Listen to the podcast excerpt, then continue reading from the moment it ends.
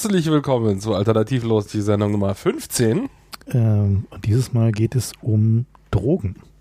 Ja, wir haben uns ja wie immer hervorragend vorbereitet und stellten fest, das Thema ist doch viel größer, als wir uns das vorgestellt hatten. Deswegen werden wir uns äh, aus der großen Vielfalt von Drogen mal die beiden mit dem größten ökonomischen Potenzial heraussuchen, also auch dem historisch interessantesten Potenzial, nämlich ähm, Heroin und Kokain. Und, äh, beziehungsweise ihre Vorgänger, Opium. Ja, beziehungsweise äh, bei Heroin dann halt eben entsprechend Opium und Morphin. Und da äh, wollen wir mal ein bisschen drüber erzählen, wie es so ist. Und äh, das Interessante daran war, dass wir zwischendrin immer wieder so das Gefühl hatten, so, hm, die Geschichte kennen wir doch, aber da irgendwie steht irgendwie ein 1800 irgendwas vorne als Jahreszahl drin, kein 1900 oder 2000 irgendwas. Und äh, ja, also insofern ist diese ganze Drogengeschichte und insbesondere die Ökonomie, die dahinter steckt, äh, sehr lehrreich, weil äh, sie sich bis auf die heutigen Tage einfach so immer so fortsetzt. Ja. Also fast alles, was wir heute für modern halten, hat es schon vorher gegeben.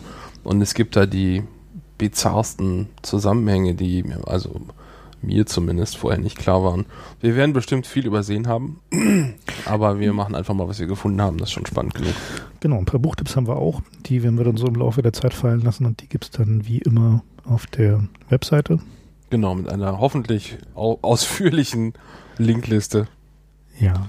Ansonsten, ähm, ja, wer, äh, wie ihr vielleicht gemerkt habt, ähm, wir haben äh, ein wenig äh, mehr Zeit gebraucht dieses Mal, bis wir eine neue Folge gemacht haben. Das hat einfach damit zu tun, dass wir äh, beide noch ein wenig so von den letzten Auswirkungen der Winterkrankheiten erwischt wurden und nicht so klangen, dass wir uns dachten, dass äh, wir euch das zumuten wollen. Deswegen bitten wir um Entschuldigung äh, und äh, versuchen mal ein bisschen die Produktionsfolge zu erhöhen, um euch dafür zu entschädigen. Wir haben ja schon schlimme Battle-Mails bekommen das von Leuten auf Entzug, was dann auch dazu beigetragen hat, dieses Thema uns äh, ein wenig weiter vorne auf die Liste zu schieben. Wir dachten, wenn die Leute schon auf Alternativlosentzug sind, wie ist es denn erst mit richtigen Drogen?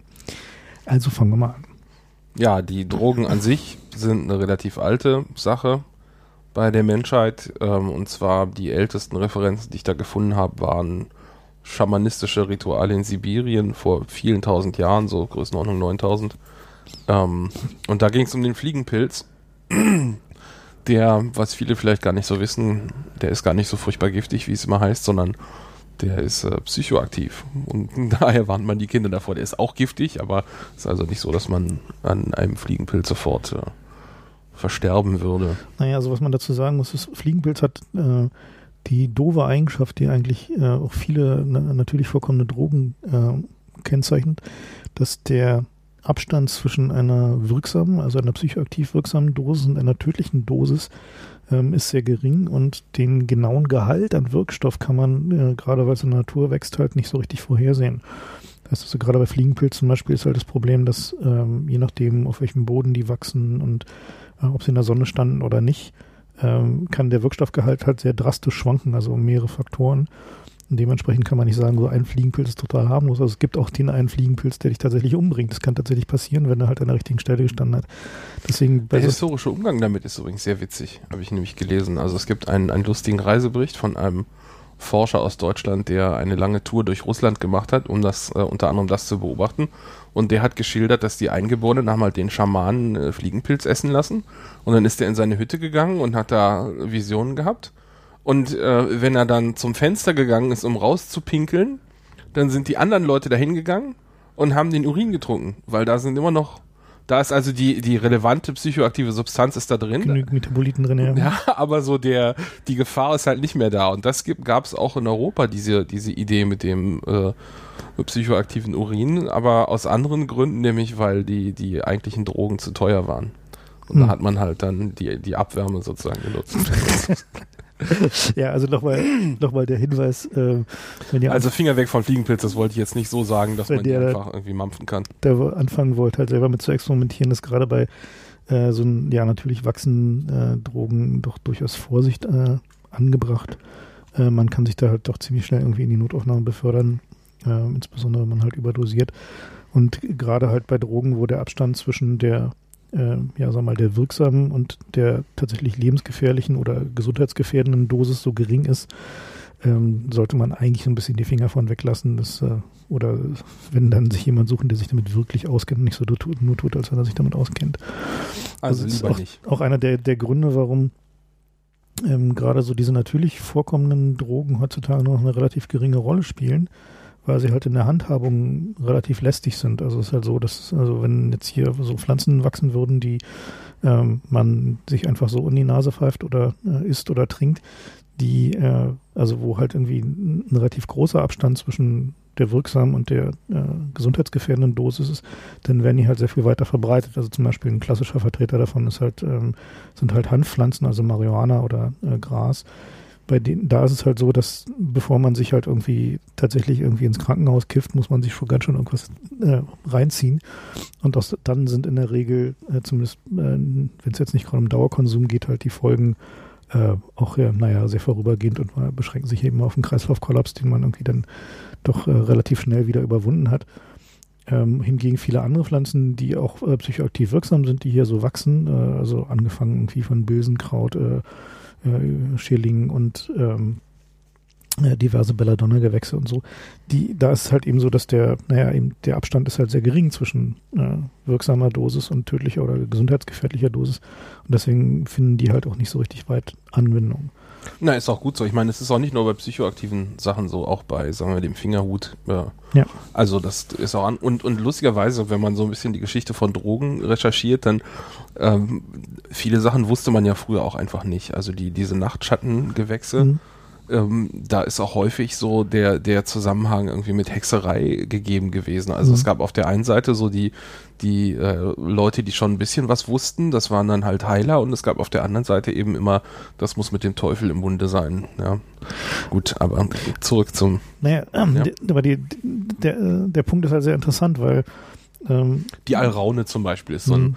bekanntes Beispiel dafür. die, die Standardisierung, also das, was wir halt heutzutage aus der Medizin kennen, wenn man halt so Naturprodukte, äh, also so Naturheilmittel hat, ähm, dann werden die ja sogenannt äh, standardisiert. Das heißt, also es findet halt eine Extraktion statt in der Regel, bei denen halt relativ spezifisch die Wirkstoffe ähm, aus der Pflanze raus extrahiert werden, um dann eine Substanz zu haben, wo man weiß, okay, wenn man irgendwie, keine Ahnung, irgendwie zwei Milliliter davon nimmt, dann ist das irgendwie eine angemessene Dosis, um einen gesund oder breit zu machen. Und wenn man irgendwie 100 davon nimmt, dann bringt es einen halt um.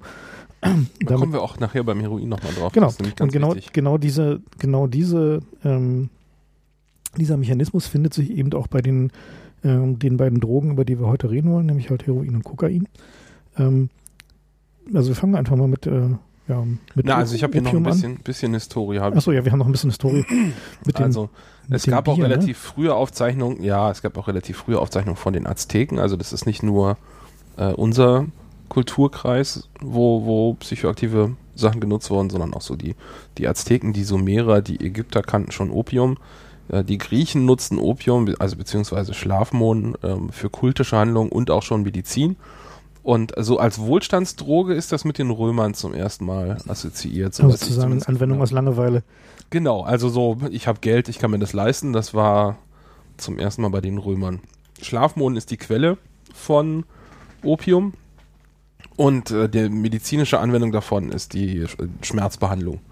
Und eine Sache, die ich sehr spannend fand, wo ich aber leider keine richtig guten Quellen gefunden habe, sondern die haben alle nur immer im Kreis auf sich äh, verwiesen, war, dass angeblich das frühe Christentum im Rom ähm, die Anwendung von Opium als schmerzstillendes Mittel verhindert haben soll.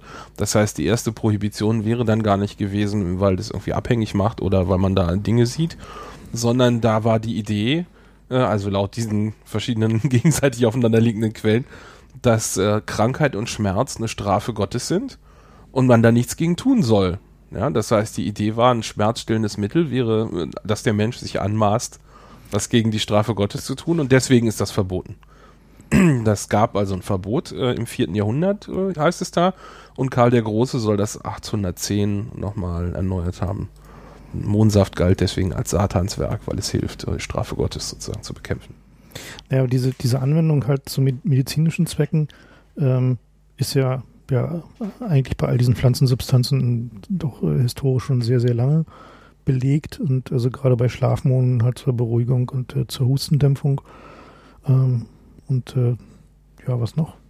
Das waren wohl Na, die beiden Op wesentlichen. ja, Opium ist halt ähm, insbesondere immer gewesen, da den Schmerzen zu behandeln. Ja. Überhaupt die, die Möglichkeit, äh, überhaupt erst eine Operation durchzuführen an einem Patienten geht ja nur, wenn man eine Betäubung hat. Ja, und das war, ähm, das ist überhaupt erst durch Opium möglich gewesen. Ja, ähm, zu Opium, also eine relativ frühe Prohibition war auch ähm, die Scharia, also das ist die islamische Gesetzgebung, die unter anderem eben natürlich Alkohol verbietet, bekannterweise. Aber ähm, es hieß eben auch, dass äh, Haschisch und sowas verboten sei davon. Und da ist so ein bisschen das Problem, das fand ich interessant, deswegen erwähne ich das hier am Rande, dass äh, die Aufzeichnungen dafür unvollständig sind, weil es halt die, die religiösen Aufzeichnungen haben es alle überlebt, aber so die wissenschaftlichen Aufzeichnungen eben nicht. Mhm. Und äh, heute meint man wohl, dass diese die Scharia eben nicht für medizinische Anwendung galt. Das heißt, dass die Verbote auch für Alkohol nur ähm, für den, den äh, hedonistischen Einsatz waren und dass es trotzdem noch erlaubt war, das zu beforschen und es zu benutzen auch ähm, aus medizinischen Gründen. Das heißt, diese, diese Ausnahme, die auch heute gerne benutzt wird, und das heißt immer Medical Marihuana in den USA zum Beispiel, ähm, das geht sehr lange zurück in der Menschheitsgeschichte. Na, kommen wir ein bisschen zu Nierendrungen, oder? Du hast noch was? Ja, genau. oder Diese, wir sollten noch die Sache mit dem, mit dem Bilsenkraut und dem Bier Genau. erwähnen, ne? Ja, zu etwas, etwas näherliegenden psychoaktiven Substanzen. Also in, in, im, in Mitteleuropa gab es eben das Bilsenkraut. Ähm, und das ist äh, benutzt worden über viele Jahre, Jahrzehnte gar, Jahrhunderte, um die Wirkung des Biers zu verstärken. Also Bier, wie wir es heute kennen, ähm, das geht ja auf das Reinheitsgebot zurück. Und vorher war das eben so, dass äh, Bier gar nicht genormt war, sondern da hat halt jeder so seine eigene Mixtur gehabt und insbesondere Mit gab es so diversen eine Art, Kräutern. mit diversen Kräutern, genau. Und äh, das hat so eine Art ähm, wirtschaftliches, äh, wirtschaftlichen Zusammenhang ergeben, der auch ganz interessant ist, weil nämlich die meisten von diesen Brauereien irgendwelchen Bischöfen und, und Klostern gehörten, das heißt der katholischen Kirche. Und äh, das Reinheitsgebot ist zeitlich relativ nah an der, äh, an, an Luther und seiner, an, an der Entstehung des Protestantismus dran. Und deswegen gibt es so die, die spannende Theorie, dass da die, die ähm, Protestanten, also es gibt mehrere Aspekte daran. Der erste Aspekt ist, dass man sagt, die, die heute in der Reinheits, ähm, äh, im Reinheitsgebot festgeschriebenen Substanzen sind eben weder psychoaktiv noch ähm, machen sie wollüstig. Das war auch eine der Sachen, die dem Bilsenkraut ähm, nachgesagt wurde, dass es also ein Aphrodisiakum sei. Und ähm, dass das quasi religiös bedingt sei, dass man eben Hopfen nimmt, was eher den gegenteiligen Effekt hat. Und ähm, wovon man heute weiß, dass da eben ähm, Östrogen oder irgendwie sowas drin ist. Und ähm, also das war quasi die, die eine interessante Theorie aus der Ecke, dass die Protestanten quasi gesagt hätten, wir kommen jetzt weg von diesen äh, de, den wollüstigen äh, Sündensachen und machen da einfach Hopfen rein. Und auf der anderen Seite ist es auch so, dass es wirtschaftlich sehr äh, interessant ist, wenn man das mit Hopfen macht, weil das einfach eine billige Zutat ist. Und wenn alle dasselbe Bier haben, dann lässt sich es ist auch ein Massenprodukt und äh, so Kommodisierung. ist eine Kommodisierung, genau. Und das ähm, hat unter anderem die Hanse ausgenutzt. Also es gibt da eine zeitliche Koinzidenz, inwieweit tatsächlich ein Kausalzusammenhang besteht, ist nicht ganz klar. Es gibt da widersprüchliche Meinungen, aber es ist halt ein interessanter Zusammenhang so. Ja, übrigens Bilsenkraut. Es gibt da noch äh, Quellen, die behaupten, dass der Name der Stadt Pilsen, nachdem das Pilsener Bier benannt ist, von Bilsenkraut kommt. Hm, Pilsner, ne? Ja, also Mhm. auch, naja, ob man es jetzt glaubt oder nicht. Aber, Aber zumindest, zumindest ist es eine hübsche Theorie. Ich weiß nicht, wahrscheinlich gibt es dann ja, uns geht's ja hier auch ums Boulevard. Und Gegentheorien, aber der, die ignorieren wir jetzt gerade mal, weil die Ja. interessiert uns halt nicht. Ne? So, wir haben schon ein bisschen Prohibition gemacht, also ähm, relativ spannend ist auch bei der Prohibition, dass das nicht nur um solche Drogen ging, die wir heute eben als Rauschgift kennen, sondern es gab auch Versuche, zum Beispiel Kaffee und Tee äh, zu verbieten. Und ich habe hier mal einen, einen lustigen Versuch rausgesucht. Da hat Murat Vierte Kaffee verboten, hat nämlich gesagt. Also Begründung, das sei haram, also es, äh, erstens, erstens kann man davon, äh, kann man, kann man sich damit äh, in andere Zustände versetzen und zum Zweiten kommt es halt von außerhalb des Islam und sei deswegen zu verbieten. Und das ist sofort, nachdem der gestorben ist, ist das zurückgenommen worden. und äh, eine ne andere lustige Geschichte ist, dass auch die katholische Kirche durchaus versucht hat, Kaffee loszuwerden, aber Papst Clement äh, der Achte hat dann 1600 gesagt, das sei so köstlich, das sei ja eine Schande, wenn das nur in den Händen der Ungläubigen sei. Und seitdem ist Kaffee erlaubt. Ja, man muss aber noch dazu sagen, dass natürlich die, es immer wieder Versuche gab, ähm, Kaffee zu, äh, zu äh, verbieten, äh, eben weil in den Kaffeehäusern sich ja der politische Widerstand formierte und irgendwie das Bürgertum äh, anfing, sich irgendwie zusammenzuraufen und seine politischen Ideen zu entwickeln. Und man eben versuchte über den Verbot dieser Droge oder dieses ja, äh, Stimulantienmittels äh, halt äh, ja eben da diesen politischen Widerstand eben auszuräuchern. Also es ist halt auch so eine gewisse Wiederholung. Natürlich war es halt bei Koffein so, also Tee und, und Kaffee, dass sich das halt nicht so richtig durchsetzen ließ, weil niemand so richtig äh, argumentieren konnte, dass jetzt der Schaden so groß ist. Aber ähm, Gut, das hat die Weltgeschichte an anderer Stelle auch nicht gehindert. Nee, das hat die, klar, das äh, sehen wir bei Hanfprodukten zum Beispiel, da hindert es ja auch niemand daran. Also die, ähm, ja, aber wir sehen, dass also die, die Kulturgeschichte der Drogen ist eine sehr vielfältige und äh, also man kann die natürlich noch auf äh, ganz andere Substanzen ausdehnen, die heutzutage als völlig normal gelten. Und ja, also die, die Hochzeit der Drogen, äh, des Drogenhandels war die, der Kolonialismus. Wenn man sich heute das anguckt. Die Hoch Hochzeit des legalen Drogenhandels. Ja. ja. Also die Hochzeit des Drogenhandels haben wir heute, was die Volumina angeht. Naja, also wie gesagt, bei Opium. Gut, bei Opium nicht, da kommen wir später noch drauf. Ja. Ähm, also wenn man sich heute anguckt, was die Kolonien so hergestellt haben, ja, das war Tabak, das war Tee, Seide. es gab auch sowas wie Seide, das ist jetzt nicht unbedingt ein Rauschmittel. Gewürze. Gewürze, das ist so, naja, wer weiß, was da alles war. Also es war vor allem Pfeffer, mhm. Pfeffer und, und Salz, ne? Und das, naja, Zimt das, und Nelken? Ja, aber also es war eigentlich jetzt nicht so direkt irgendwie Rauschgift irgendwie, aber naja. Jedenfalls. Na, es waren seltene Luxus. Genau, ne? seltene Luxusgüter, exotische Sachen, die es zu Hause nicht gab. Aber mhm. immerhin bei, bei Tabak ähm, und, und, und Opium, da kann man schon relativ deutlich sagen, ähm, Rauschmittel. In, genau, und bei Tee um, um ne? Stimulantien, genau. Ja. Tee, Stimulantien und, und Kaffee natürlich und äh, Rauschgift mhm. ja, bei den Kolonien. Und ähm, angefangen mit dem Opiumhandel haben die, die Portugiesen. Der, der spannendste ähm, geografische, naja, die, sagen wir Region, die spannendste Region für Opiumhandel ist äh, um China. Ähm, und angefangen haben die Portugiesen, die haben äh, ein relativ bescheidenes Volumen, würde man heute sagen, äh, haben die gehandelt. Wir reden hier von so Jahreszahlen 1600 noch was, ja. Ähm, und die haben aber immerhin schon jährlich ungefähr 50 Tonnen Opium verschoben. Äh, der, das ist später von Holländern übernommen worden, der Handel.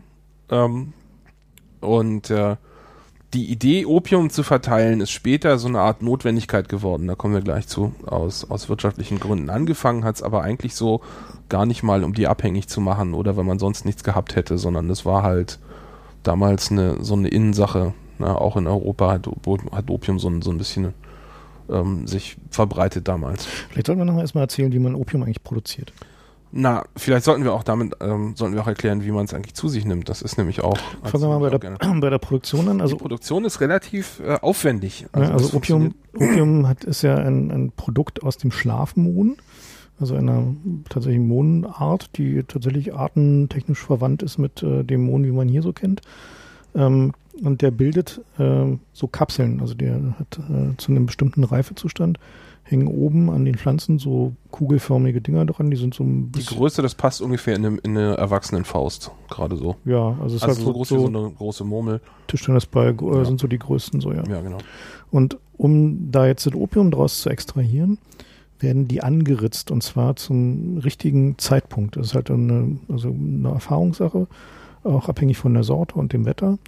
Das heißt also, da gibt es dann je nach äh, Kulturkreis, wo das Opium angebaut wird, verschiedene Instrumente, die meistens dann auch sehr spezialisiert sind, mit denen halt genau in der richtigen Tiefe und in, in der richtigen Form die, diese Kapseln angeritzt werden. Und da gibt es irgendwie so lustige äh, Studien darüber, wie in den einzelnen Weltgegenden diese Messer beschaffen sind, ob sie jetzt eine Kerbe machen oder vier Kerben und wie tief sie reinritzen.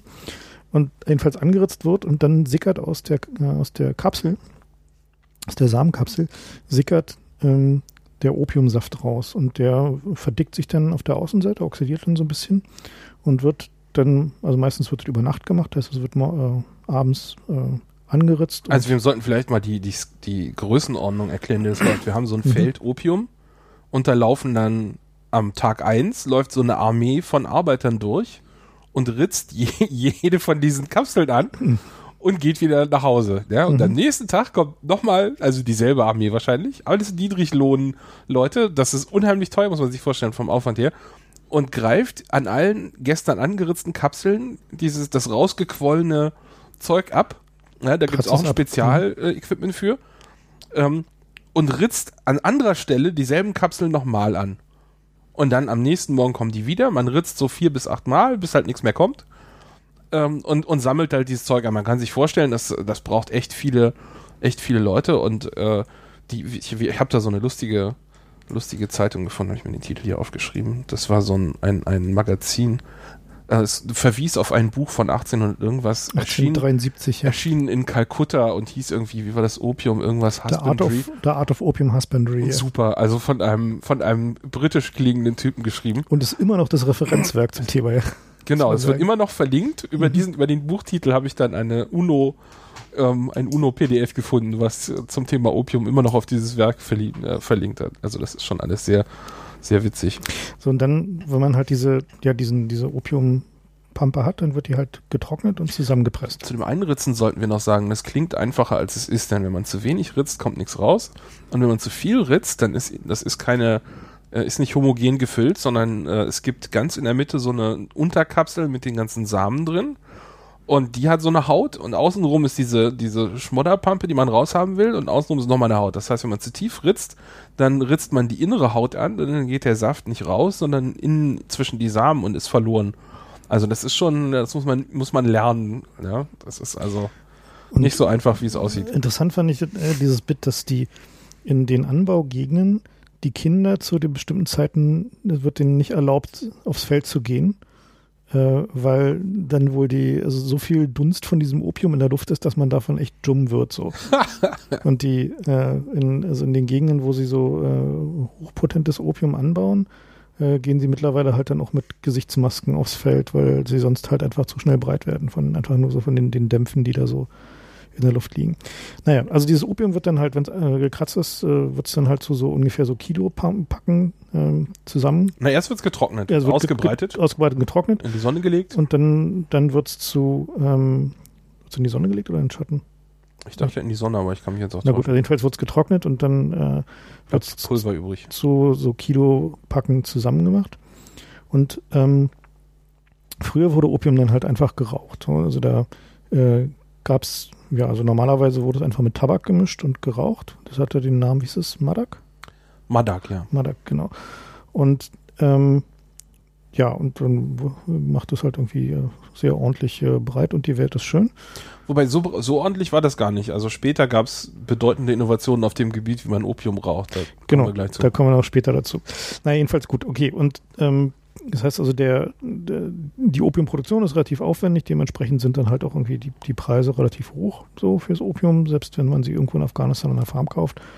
Ähm, aber eben durch die Volumina, die da entstehen, macht es halt dann eben irgendwie echt große Teile der, der örtlichen Ökonomie aus. Ein Bit muss ich noch erwähnen. Also beim Rumklicken, wie viel Ausbeute man denn jetzt kriegt, habe ich gesehen, dass der Rekord von einem Mann aus Edinburgh äh, gehalten wird. Der hat irgendwie 50 Kilo aus einem Acre oder sowas rausgeholt. Also das war Aber dann wohl wahrscheinlich in Pakistan. beeindruckend. Nee, bei sich zu Hause. Halt Was, in Schottland? Edinburgh. Ja, der, der hat halt irgendwie keinen anderen Lebensinhalt gehabt wahrscheinlich.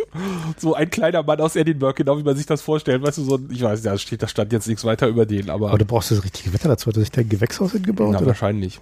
Krass. Aber jedenfalls, wenn man, wenn man wirklich drauf anlegt, dann kann man da mehr, mehr oder weniger viel draus extrahieren. okay. So die, diese Massenbetriebe in, in Indien vor allem haben da ein bisschen weniger gemacht. Aber naja. Gut, wir haben am Ende also so ein, so ein Päckchen äh, ähm, Opium und das ist dann tatsächlich per Kilo verkauft worden. Mhm. Ja, beziehungsweise in den jeweiligen Gewichtseinheiten heutzutage sind wohl Kilopacken. Äh, Damals hieß es Kiste oder so, aber es war auch ein Kilo. Ah, okay. Ja. Ja. So, also warum ist Opium so ein, so ein tolles äh, Handelsgut? Also abgesehen von der Abhängigkeit ist, dass man, ist der Hauptgrund eben, dass man möglichst äh, wenig transportieren muss, ja, für viel Geld. Also es ist viel wert, aber man braucht eben nur einen Trip mit dem großen Schiff und nicht äh, 100 Trips, wie sagen wir, für irgendwie andere Sachen. Und das ist halt das, was auch immer noch dazu führt, dass Drogenhandel so extrem lukrativ ist. Also natürlich neben der Prohibition, die dazu führt, dass die Preise hoch sind, aber man muss halt volumen- und gewichtsmäßig relativ wenig schmuggeln. Da kommen wir später noch mal ein bisschen genauer zu. So, jetzt zur Rezeption, diese Opiumpfeife. Was ist da jetzt das Besondere dran? Du hast das mal recherchiert, ne? Genau, also der ähm, ursprünglich wurde das Opium halt normal geraucht, einfach mit Tabak vermischt. und äh, oder mit anderen Kräutern, was sie auch immer da so gerade hatten. Und dann war die, die Innovation, die den, die die Holländer äh, den, äh, auf die wir auch noch äh, Folge häufiger stoßen, äh, nach China gebracht haben, ist eine spezialisierte Opiumpfeife, bei der das Opium mit Hilfe einer speziellen kleinen Lampe, also so einem kleinen ja, äh, Flammengeber, erhitzt wird auf einen, genau den Punkt, wo die Opiumdämpfe vaporisieren. Das heißt also, das heißt verdunsten und inhaliert werden können, äh, aber es noch nicht verbrennt. Das heißt also, dadurch ist es, wird es halt äh, ziemlich effizient und man äh, bekommt mit relativ wenig Rauch relativ viel äh, Opium inhaliert. Äh, und das heißt, es macht dann irgendwie ganz schön doll breit. Und ähm, diese Innovationen haben sie dann natürlich auch wieder in ihrem Markt, äh, nämlich den Chinesen, gebracht.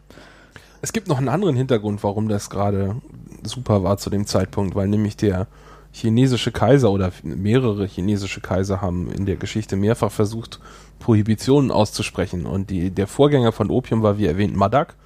Äh, und das war verboten worden. Das war zu Also dieses glaub, Tabak, ungefähr, Tabak Opium das war genau zu, zu ungefähr gleichen Teilen wohl Tabak und Opium. Mhm. Und äh, wenn beides verboten ist, dann ist natürlich weniger gefährlich, wenn man nur eins davon reinschmuggeln muss. Deswegen sind die Chinesen also auf roh äh, quasi nur Opium Mhm. umgestiegen. Und äh, da braucht man eben diese speziellen Pfeifen für, damit sich das lohnt.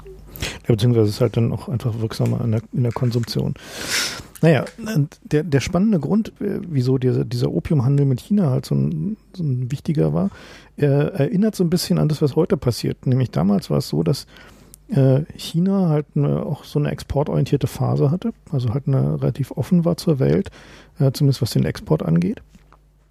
Und die haben halt primär Tee, Seide und Gewürze exportiert. Also die Seidenstraße kennt man ja, das geht ja, Ja. Jahrhunderte zurück.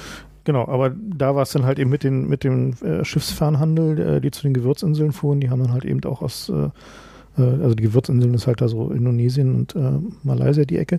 Und die, die haben dann eben auch ähm, den, äh, ja, den China-Handel im großen Stil eröffnet. Und das führte halt so weit, dass die Europäer ein massives Handelsbilanzdefizit mit China hatten. Das heißt also, die haben extrem viel mehr aus China importiert, als sie nach China exportiert haben. Erinnert das irgendwie vielleicht an heute?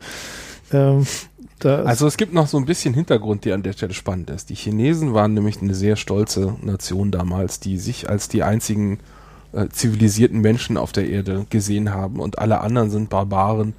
Das heißt, es gab also weder diplomatische Botschaften mit anderen Ländern, auch nicht mit den Briten, die es wohl wirklich versucht haben, ja, um unter anderem ins Gespräch zu kommen über den Opiumhandel und um dieses Handelsdefizit auszuräumen.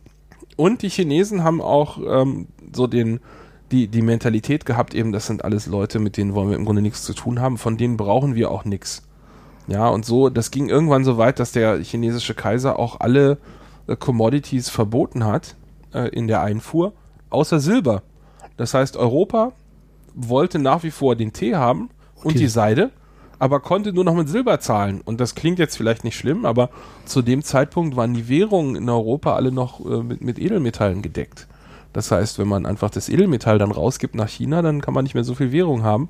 Und das ist äh, ein echtes Problem geworden für die Europäer, dass denen ihre Wirtschaften zusammenbrachen, weil sie einfach die Basis für ihre Währungen rausgegeben haben. Und da musste also irgendein Alternativ, äh, eine Alternative her, um das Handelsbilanzdefizit auszugleichen. um das, genau. Ähm, und das war dann das Opium. Was übrigens relativ schleppend anfing. Die ersten, die es versucht haben, war Portugal. Die haben damals eine Niederlassung äh, in China aufgemacht, einen kleinen Außenhandelsposten namens Macau, den es heute noch gibt. Der ist 1999 zurückgegeben worden an China, ähnlich wie Hongkong. Die Geschichte ist auch spannend an der Stelle. Das erklären wir auch gleich, wie es zu Hongkong kam. Also Macau, das war vorher so ein paar Fischerdörfer und da haben dann so ein paar Portugiesen gelandet und haben da ein Protektorat aufgemacht. Und äh, das war eigentlich ein Handelsposten auf dem Weg nach Nagasaki für den Handel mit Japan. Ähm, Macau hat aber auch Glücksspiel erlaubt und hat auch Opium gehandelt und so die ganzen Sachen, die die Chinesen haben wollten, aber die in China verboten waren, die konnte man eben in Macau kriegen. Und ähm, als äh, irgendwann der, der Kaiser von China den direkten Handel mit Japan untersagt hat, haben die Chinesen halt über Macau weiter mit Japan Die gehandelt. Portugiesen. nee, die Chinesen. Achso, die Portugiesen haben es nach Macau geschafft und von da aus dann. Genau, also mhm. die, die Chinesen haben halt mit Macau gehandelt und dann mhm. haben die Japaner halt auch mit Macau gehandelt und dann war wieder gut. Verstehe. So, also Macau war so über die Jahrhunderte ein echter Dorn in der Seite von China, aber China hat es offenbar nie für wichtig genug gefunden. Wahrscheinlich haben sie genug davon profitiert. Groß auch, was ja. zu tun, ja, das kann natürlich auch sein. Mhm. Aber ich stelle mir vor, wenn die da Glücksspiel machen, dann wird da eine Menge Kohle abgeflossen sein. Ne? Gut, also jedenfalls, die Portugiesen haben aus Macau angefangen mit dem Opiumhandel mit China. Das waren so ein paar Tonnen pro Jahr, aber das hat sich dann geleppert. Als die Innovation mit der mit der äh, Opiumpfeife ankamen über die Holländer, ist es mehr geworden. Und da sind wir dann schon so Größenordnung äh, 87 Tonnen, habe ich gelesen. Das war 1699, also mhm. sehr früh. Die Holländer waren gut dabei. Überhaupt insgesamt äh, kann man sagen, dass die holländische Ostindien-Kompanie ähm, erfolgreicher war als die britische, obwohl die heute die ich finde bekanntere ist, aber bekanntere, ja, und die ist auch die Opiumkriege und so. Mhm. Also wir kommen ja gleich dazu, was die Briten alles gemacht haben. Das war schon äh, beeindruckend.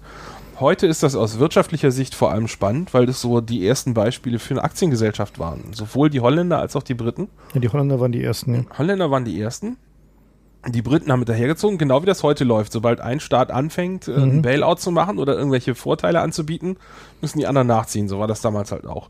Eigentlich war zu der Zeit üblich, dass man so Schuldverschreibungen rausgibt. Ähm, und die, die Ostindien-Kompanien waren so die ersten, die angefangen haben, Aktien rauszugeben. Und die sind natürlich auch von, von Leuten gekauft worden, die Kohle hatten, das heißt äh, Adlige und, und andere Händler. Ja, und dementsprechend war der Druck, als dann eine dieser Firmen die Pleite drohte, auf die Regierung, da einzuschreiten und die nicht pleite gehen zu lassen. Also wie heute war noch der, der erste Fall von Too Big to Fail.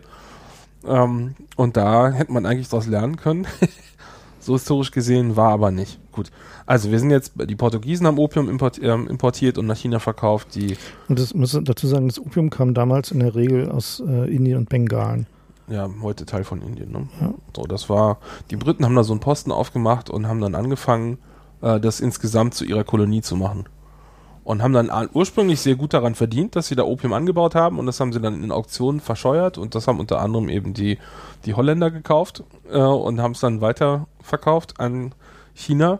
Lustigerweise nicht direkt, als sich nämlich abgezeichnet hat, dass die Chinesen da ähm, Prohibition machen wollen, waren die Holländer schlau genug und haben das in Java verkauft. Das heißt, die haben in Indien billig eingekauft, haben es nach Java äh, verschifft und haben es dann damit 400% Profit äh, weiter verkloppt an irgendwelche an chinesische Händler. An irgendwelche asiatischen Händler, vor allem Chinesen, die es mhm. dann eben, die dann das Risiko auf sich genommen haben. Also man sieht auch damals schon, dieselben Strukturen bilden sich, die wir heute haben. Ne?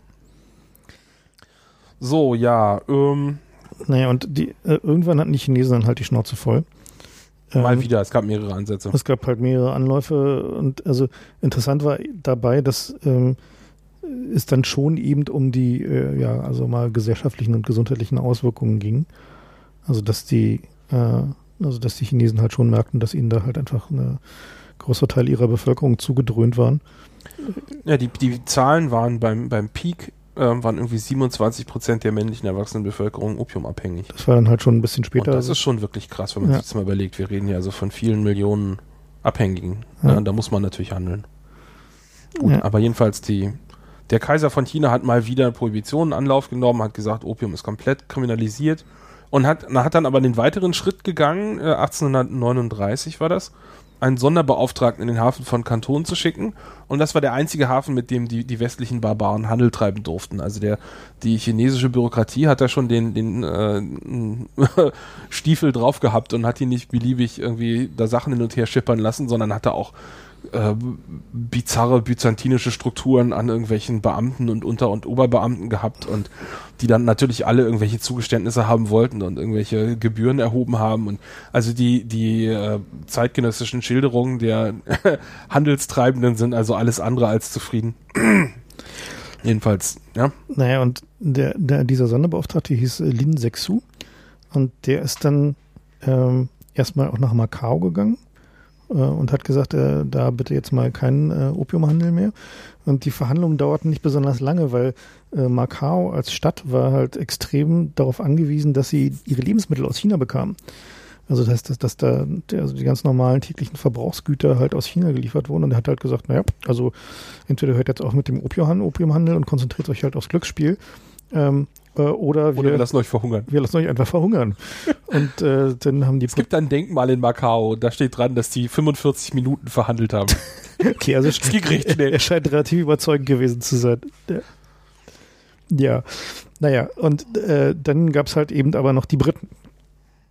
Und äh, die, äh, ja, äh, hat er mit den Briten es auch versucht, aber einen die, ähnlichen Deal versucht. Also die haben da Faktoreien gehabt. Das ist so eine Art äh, Warenhaus, ja, so Handelshäuser. Handelshäuser. Und da waren natürlich die Waren drin, aber da waren eben auch irgendwelche Händler drin, die das lokal weiterverteilen sollten und so. Und da ist der halt hingegangen, hat angeklopft und hat gesagt, drückt mal das Opium raus. Und die Briten haben gesagt, denken wir gar nicht dran. Und dann hat er halt die Häuser umstellt und die Leute festgehalten, die rein oder raus wollten. Und das haben die dann so ein paar Tage ausgesessen und dann war halt ihr, ihr Essen alle. Und dann haben sie aufgegeben und haben das Opium rausgerückt und das hat er dann zerstört, indem er Salz draufgetan hat und es ins Meer gekippt hat. Und das war, wir sprechen jetzt von über 1000 Tonnen, also das war richtig viel. 1000 Tonnen. Ja, ja, also das war nicht, äh, Das ist ja schon so ein halber Jahresverbrauch oder sowas. das ist, war einmal eine Jahresladung. Also der Vorteil, wenn du so kleine Ladungen hast, du, du lieferst natürlich äh, dann zu einer opportunen Zeit, also wenn gerade nicht Mhm. Monsun ist. Ja, und das dann sind dann zwei Schiffe voll oder sowas, ja. das sind, ja, so viel ist das nicht, genau. Mhm. Und ähm, das ist aber ein richtig herber Verlust natürlich für so eine Ostindien-Kompanie. Mhm. Und dementsprechend sah sich also der britische Statthalter vor Ort ähm, genötigt, seinen Handelspartnern zuzusagen, dass die Krone, also die, die, die englische, das englische Königshaus, äh, sie, ihnen Bailout geben würde und dass die den entstandenen Schaden ersetzen würde. Ähm, so, nun wir sind wir hier vor der Zeit vor Telegraph und ähnlich. Das heißt, das hat ein paar Monate gedauert, bis diese frohe Botschaft in England ankam, wo die Krone alles andere als begeistert davon war, dass sie jetzt plötzlich eine 4000 Jahresladung ja. eine Jahresladung Opium zahlen soll. Und dann hat sie entschieden, dann ist lieber ein paar Kriegsschiffe zu schicken. Und äh, wir reden ja also nicht von irgendwelchen kleinen, kleinen Kähnen, sondern ich habe hier mal das, das Flaggschiff gefunden. Das war die Wellesley und die hatte 74 Kanonen. Also man kann sich vorstellen, das war relativ dickes Ding. Die Chinesen haben zwar auch Kanonen gehabt, aber die Briten waren eine Technologiegeneration weiter und konnten also schneller und weiter schießen an der Stelle.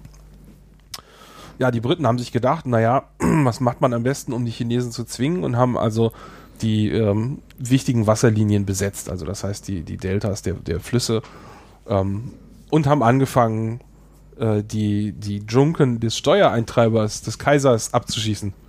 Und das hat den, den kaiserlichen Hof in China quasi geplättet, da konnten die gar nicht mehr, weil die haben natürlich auch Ausgaben gehabt für ihren umfangreichen Beamtenapparat und da mussten die also einlenken und das hat nicht lange gedauert.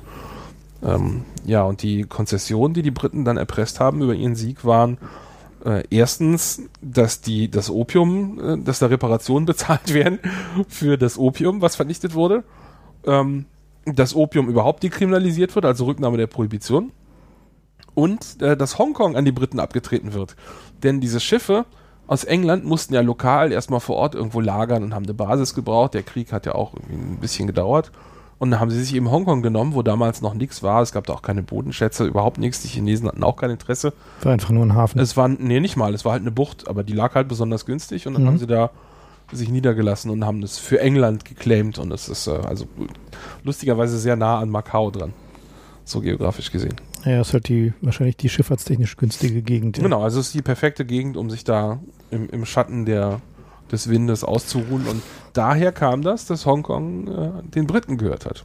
Und Bestandteil dieser, dieser Kapitulation der Chinesen war, dass sie ihr Opium weiter einführen durften. Nee, dass Opium generell dekriminalisiert wird. Also Ah. nicht nur, dass es Mhm. eingeführt werden darf, sondern Mhm. auch, dass damit frei gehandelt werden darf. Und das hat lustigerweise äh, einen unvorhergesehenen Aspekt äh, gehabt, nämlich, dass die Chinesen angefangen haben, selber Opium anzubauen. Also die haben halt Schlafmond gebaut und haben unglaubliche Mengen an Opium äh, hergestellt dann, für den Eigenbedarf hauptsächlich.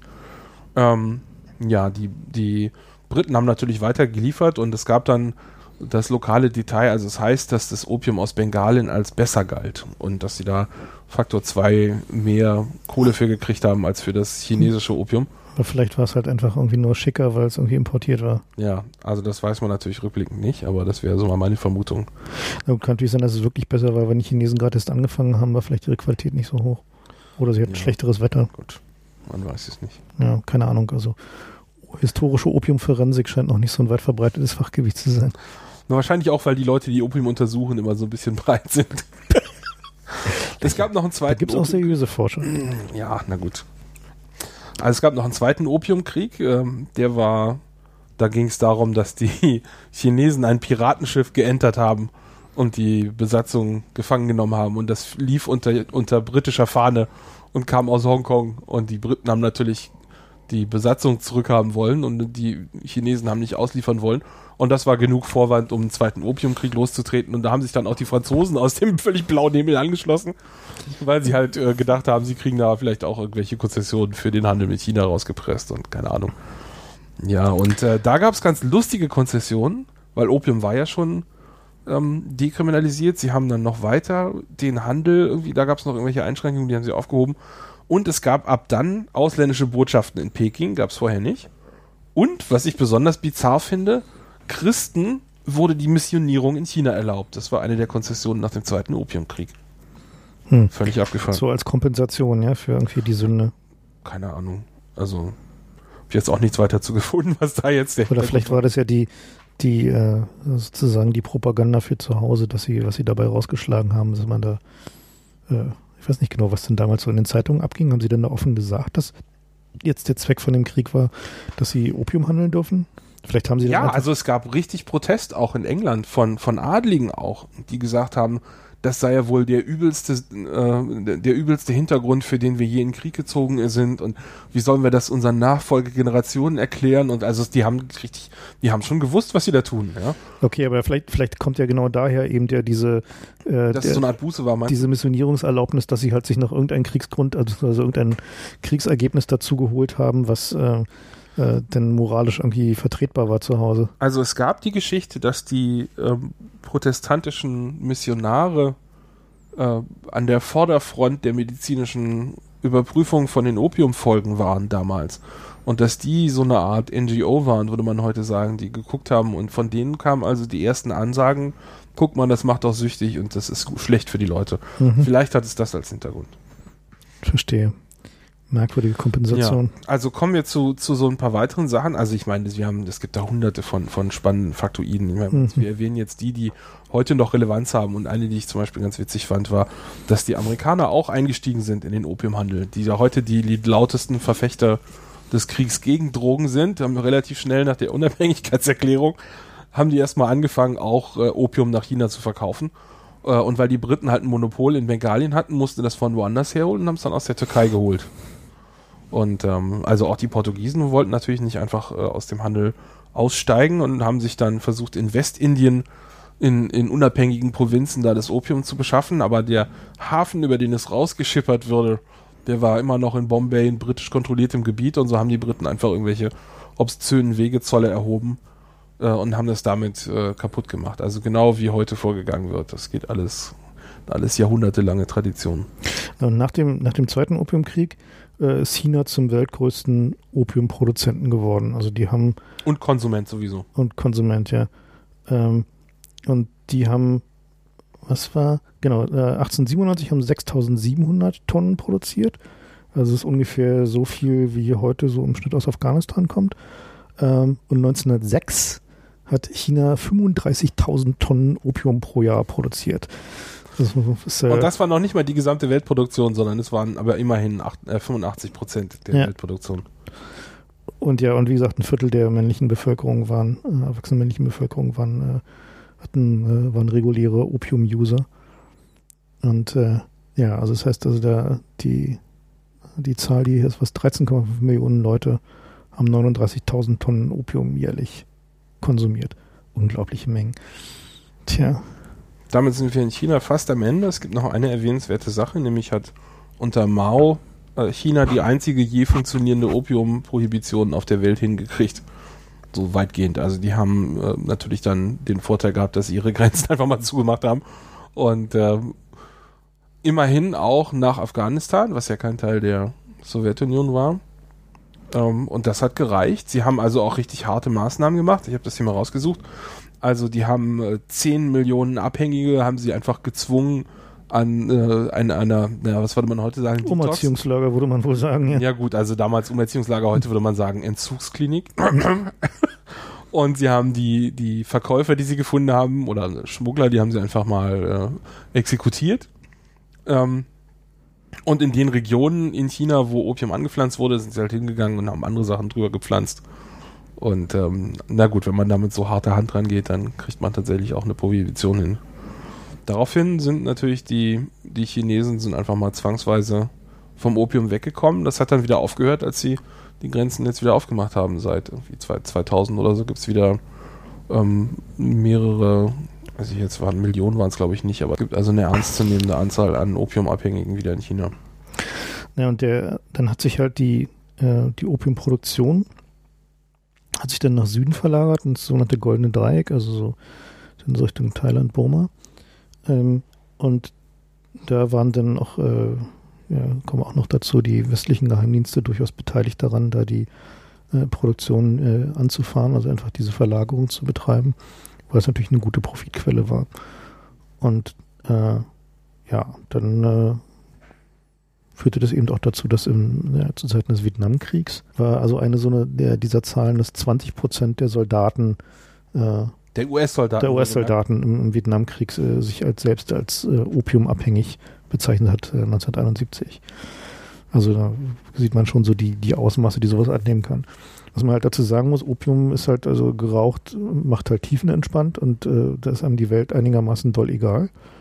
Und äh, also es äh, schüttet halt äh, große Mengen Glückshormone aus und äh, führt halt einfach dazu, dass man halt einfach sich wirklich äh, vollständig entspannt. Äh, was natürlich irgendwie in so einem Krieg halt irgendwie eine Sache ist, die man dann doch gelegentlich mal haben möchte. Das kann man schon verstehen. Ja, zwei kleine äh, Sachen habe ich noch zu Opium. Das erste ist, dass die, die Handelskriege zwischen den ähm, Ostindien-Kompanien auch zu, zu äh, Innovationen geführt haben. Ja, das haben, kann man heute noch bei den bei den Coca-U-Booten sehen, zu denen wir nachher noch kommen, aber es war auch damals so, dass der, die Menge, die man transportieren musste, klein genug war, dass im Grunde ähm, wer zuerst da war, konnte eben den höchsten Profit machen. Und daher haben die damals angefangen mit Schiffstypen zu experimentieren und die, die Clipper-Schiffstypen äh, kommen von daher. Die äh, sind also ursprünglich, wenn man jetzt auf Wikipedia guckt, steht irgendwas von amerikanischer Erfindung, aber so der große Einsatz war tatsächlich die, der Opiumhandel. Ähm, also kleine schnelle Schiffe, die kleine wertvolle Ladung. Ja, so klein waren die nicht. Das sind so Dreimaster mit, mit quadratischen Segeln oder mhm. nicht quadratisch, sondern rechteckig. Ähm, und die sind sehr schmal mhm. und also auf rein auf Geschwindigkeit ausgelegt. Und das war tatsächlich so ein Rennen dann. Wer zuerst da ist, äh, macht den meisten Profit. Mhm. Naja.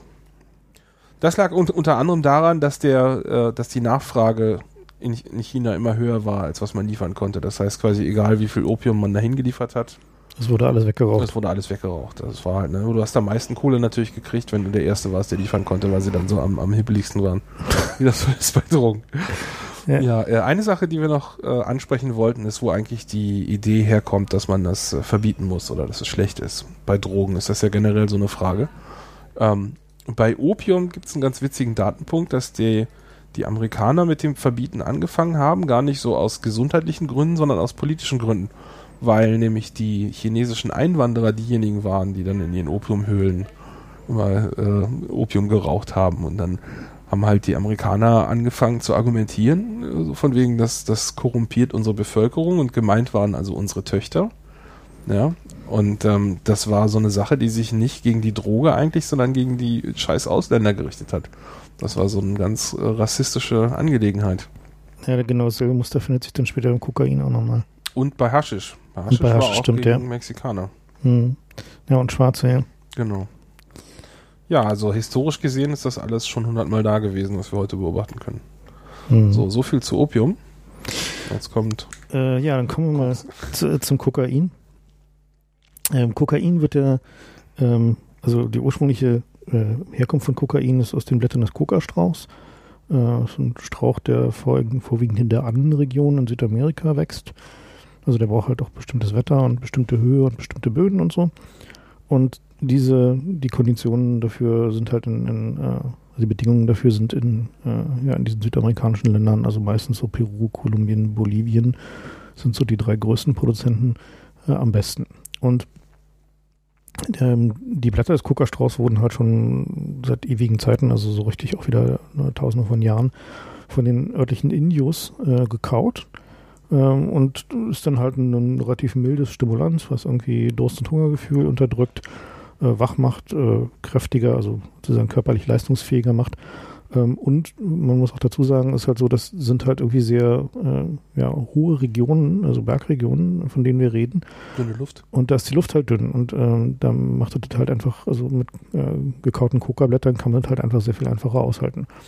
Äh, dementsprechend, also so sieht halt auch die Anwendung heutzutage da noch aus. Es ist halt so, das äh, wird da immer noch traditionell verwendet und äh, also mit Grauen halt.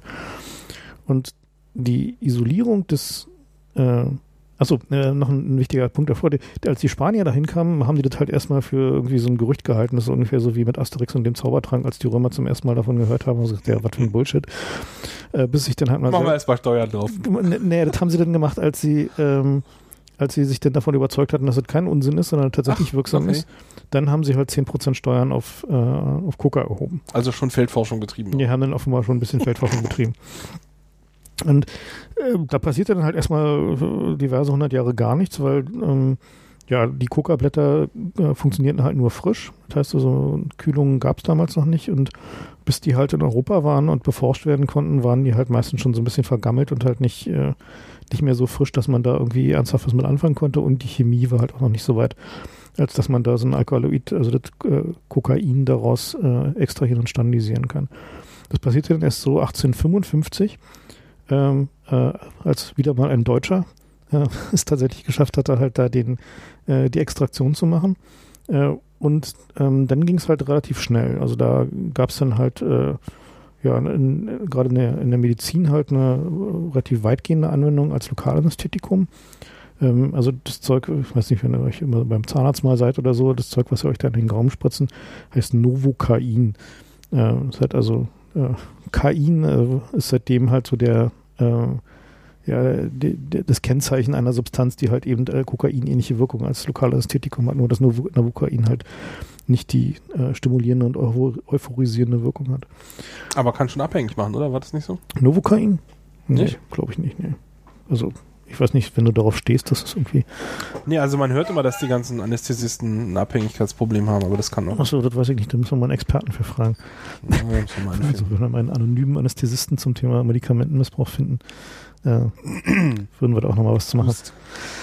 Naja, jedenfalls ähm, äh, äh, wurde es auch bis noch in relativ jüngere Zeit äh, oder wird, glaube ich, sogar immer noch verwendet äh, für bestimmte Augenoperationen als Lokalanästhetikum. Da ist es halt äh, offenbar immer noch das effizienteste Alkaloid. Und wie immer ist halt die Popularisierung da, äh, über äh, ja, Behauptungen von medizinischen Wirkungen passiert. Das heißt also, es wurde zuerst angepriesen als ähm, äh, wirksam gegen pelzige Zunge äh, am Morgen und äh, Verdauungsbeschwerden und äh, wurde dafür äh, verwendet, die Zähne zu weißen, was natürlich völliger Unsinn war. Das verkauft sich heute noch großartig in Amerika. Die stehen tierisch auf Zähne weißen. so, wir haben mal nachgeguckt, also es macht nicht abhängig, Frank hat recht. Aber es gibt hier noch ein lustiges Faktoid am Rande.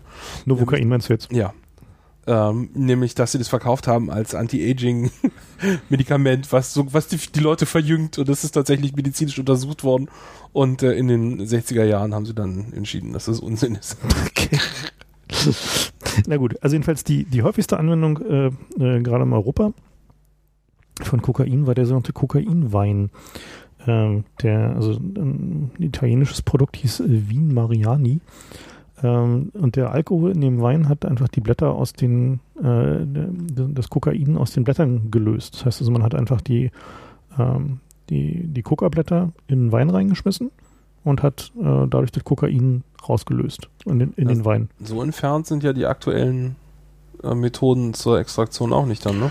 Naja, die sind halt schon ein bisschen involvierter, aber. Ja, aber immer noch Alkohol. Äh, naja, nee. Naja. Äh, also die. Kommen wir gleich zu. Äh, ja, können wir gerade bei der Gelegenheit ja mal erzählen. Also die äh, wie man heutzutage Kokain extrahiert, ist halt eben nicht mit Alkohol, äh, also der, der löst halt nur einen Teil, sondern man nimmt die Kokablätter, schnipselt die kleinen, äh, sprenkelt da ein bisschen Kalk oder meistens äh, Zement drauf, so, weil den gibt's halt irgendwie da. Dann lässt man es ein bisschen stehen äh, und äh, dann werden die in Benzin eingeweicht, diese Blätter. Und, äh, ähm, also so Autobenzin. Ja, Autobenzin. Ja. So Standard Autobenzin. Was dann auch erklärt, warum irgendwie in diesen Filmen, die man so sieht, irgendwie, wo sie dann halt aus dem Hubschrauber irgendwelche Drogenlabore im Dschungel beschießen, dann wundert man sich, aber wieso explodieren die denn immer so farbenfreudig? So, naja, liegt halt daran, dass da große Mengen Benzin gelagert werden. ähm, und halt noch ein paar andere Lösungsmittel. Und dann wird ähm, ja, also dann wird, äh, wenn die, die Blätter da drin in dem Benzin eine Weile einweichen gelassen und dann wird es abgeseit und die Blätter werden ausgepresst, sodass halt irgendwie alle Flüssigkeit rausge, rausgedrückt wird. Und in dem Benzin sind dann halt die Alkaloide gelöst. Und die will man jetzt nun da raus haben. Und dazu tropft man Batteriesäure, also hat ja so das Zeug, was man irgendwie so in seiner Autobatterie hat, da rein. Und dann fällt halt äh, so eine weiße Pampe da raus. Und äh, diese Pampe wird dann äh, halt abgeseit und ähm, dann gibt es halt so einen mehrstufigen Umkristallisierungsprozess, wo dann noch mit anderen Lösungsmitteln daraus halt dann jeweils das ähm, Kokain gewonnen wird. Und die Qualität des Kokains, also wie sehr das halt irgendwie noch nach Benzin schmeckt, ähm, hängt unter anderem halt davon ab, äh, wie sorgfältig halt dieser Umkristallisierungsprozess äh, äh, und mit wie reinen Lösungsmitteln der halt passiert. Und da die äh, diese Lösungsmittel natürlich wiederum äh, jetzt mittlerweile halt der, der Handelskontrolle unterliegen, was also auch äh, zum Beispiel bei, äh, bei der Heroinherstellung äh, wird, werden auch verschiedene äh, Chemikalien verwendet und äh, diese, diese Chemikalien sind halt kontrolliert, weil sie versuchen halt indirekt darüber halt die, die Drogenherstellung auszutrocknen. Dann siehst du mal, wie hilflos die sind, oder? Ja, klar. So, aber das ist halt also einer der Gründe, warum, warum halt irgendwie große Teile des weltweiten Chemikalienhandels so ähm, hart kontrolliert sind, sind halt äh, ja nicht nur Terrorismusgeschichten so, sondern eben äh, der Versuch halt irgendwie äh, Vorläuferchemikalien von diversen Drogenherstellungsprozessen äh, unter Kontrolle zu bringen. So was halt am Ende natürlich wieder auch nicht hilft, weil die Profitspannen, da kommen wir später noch zu, äh, so hinreichend hoch sind, dass man dann halt einfach mehr dafür bezahlt.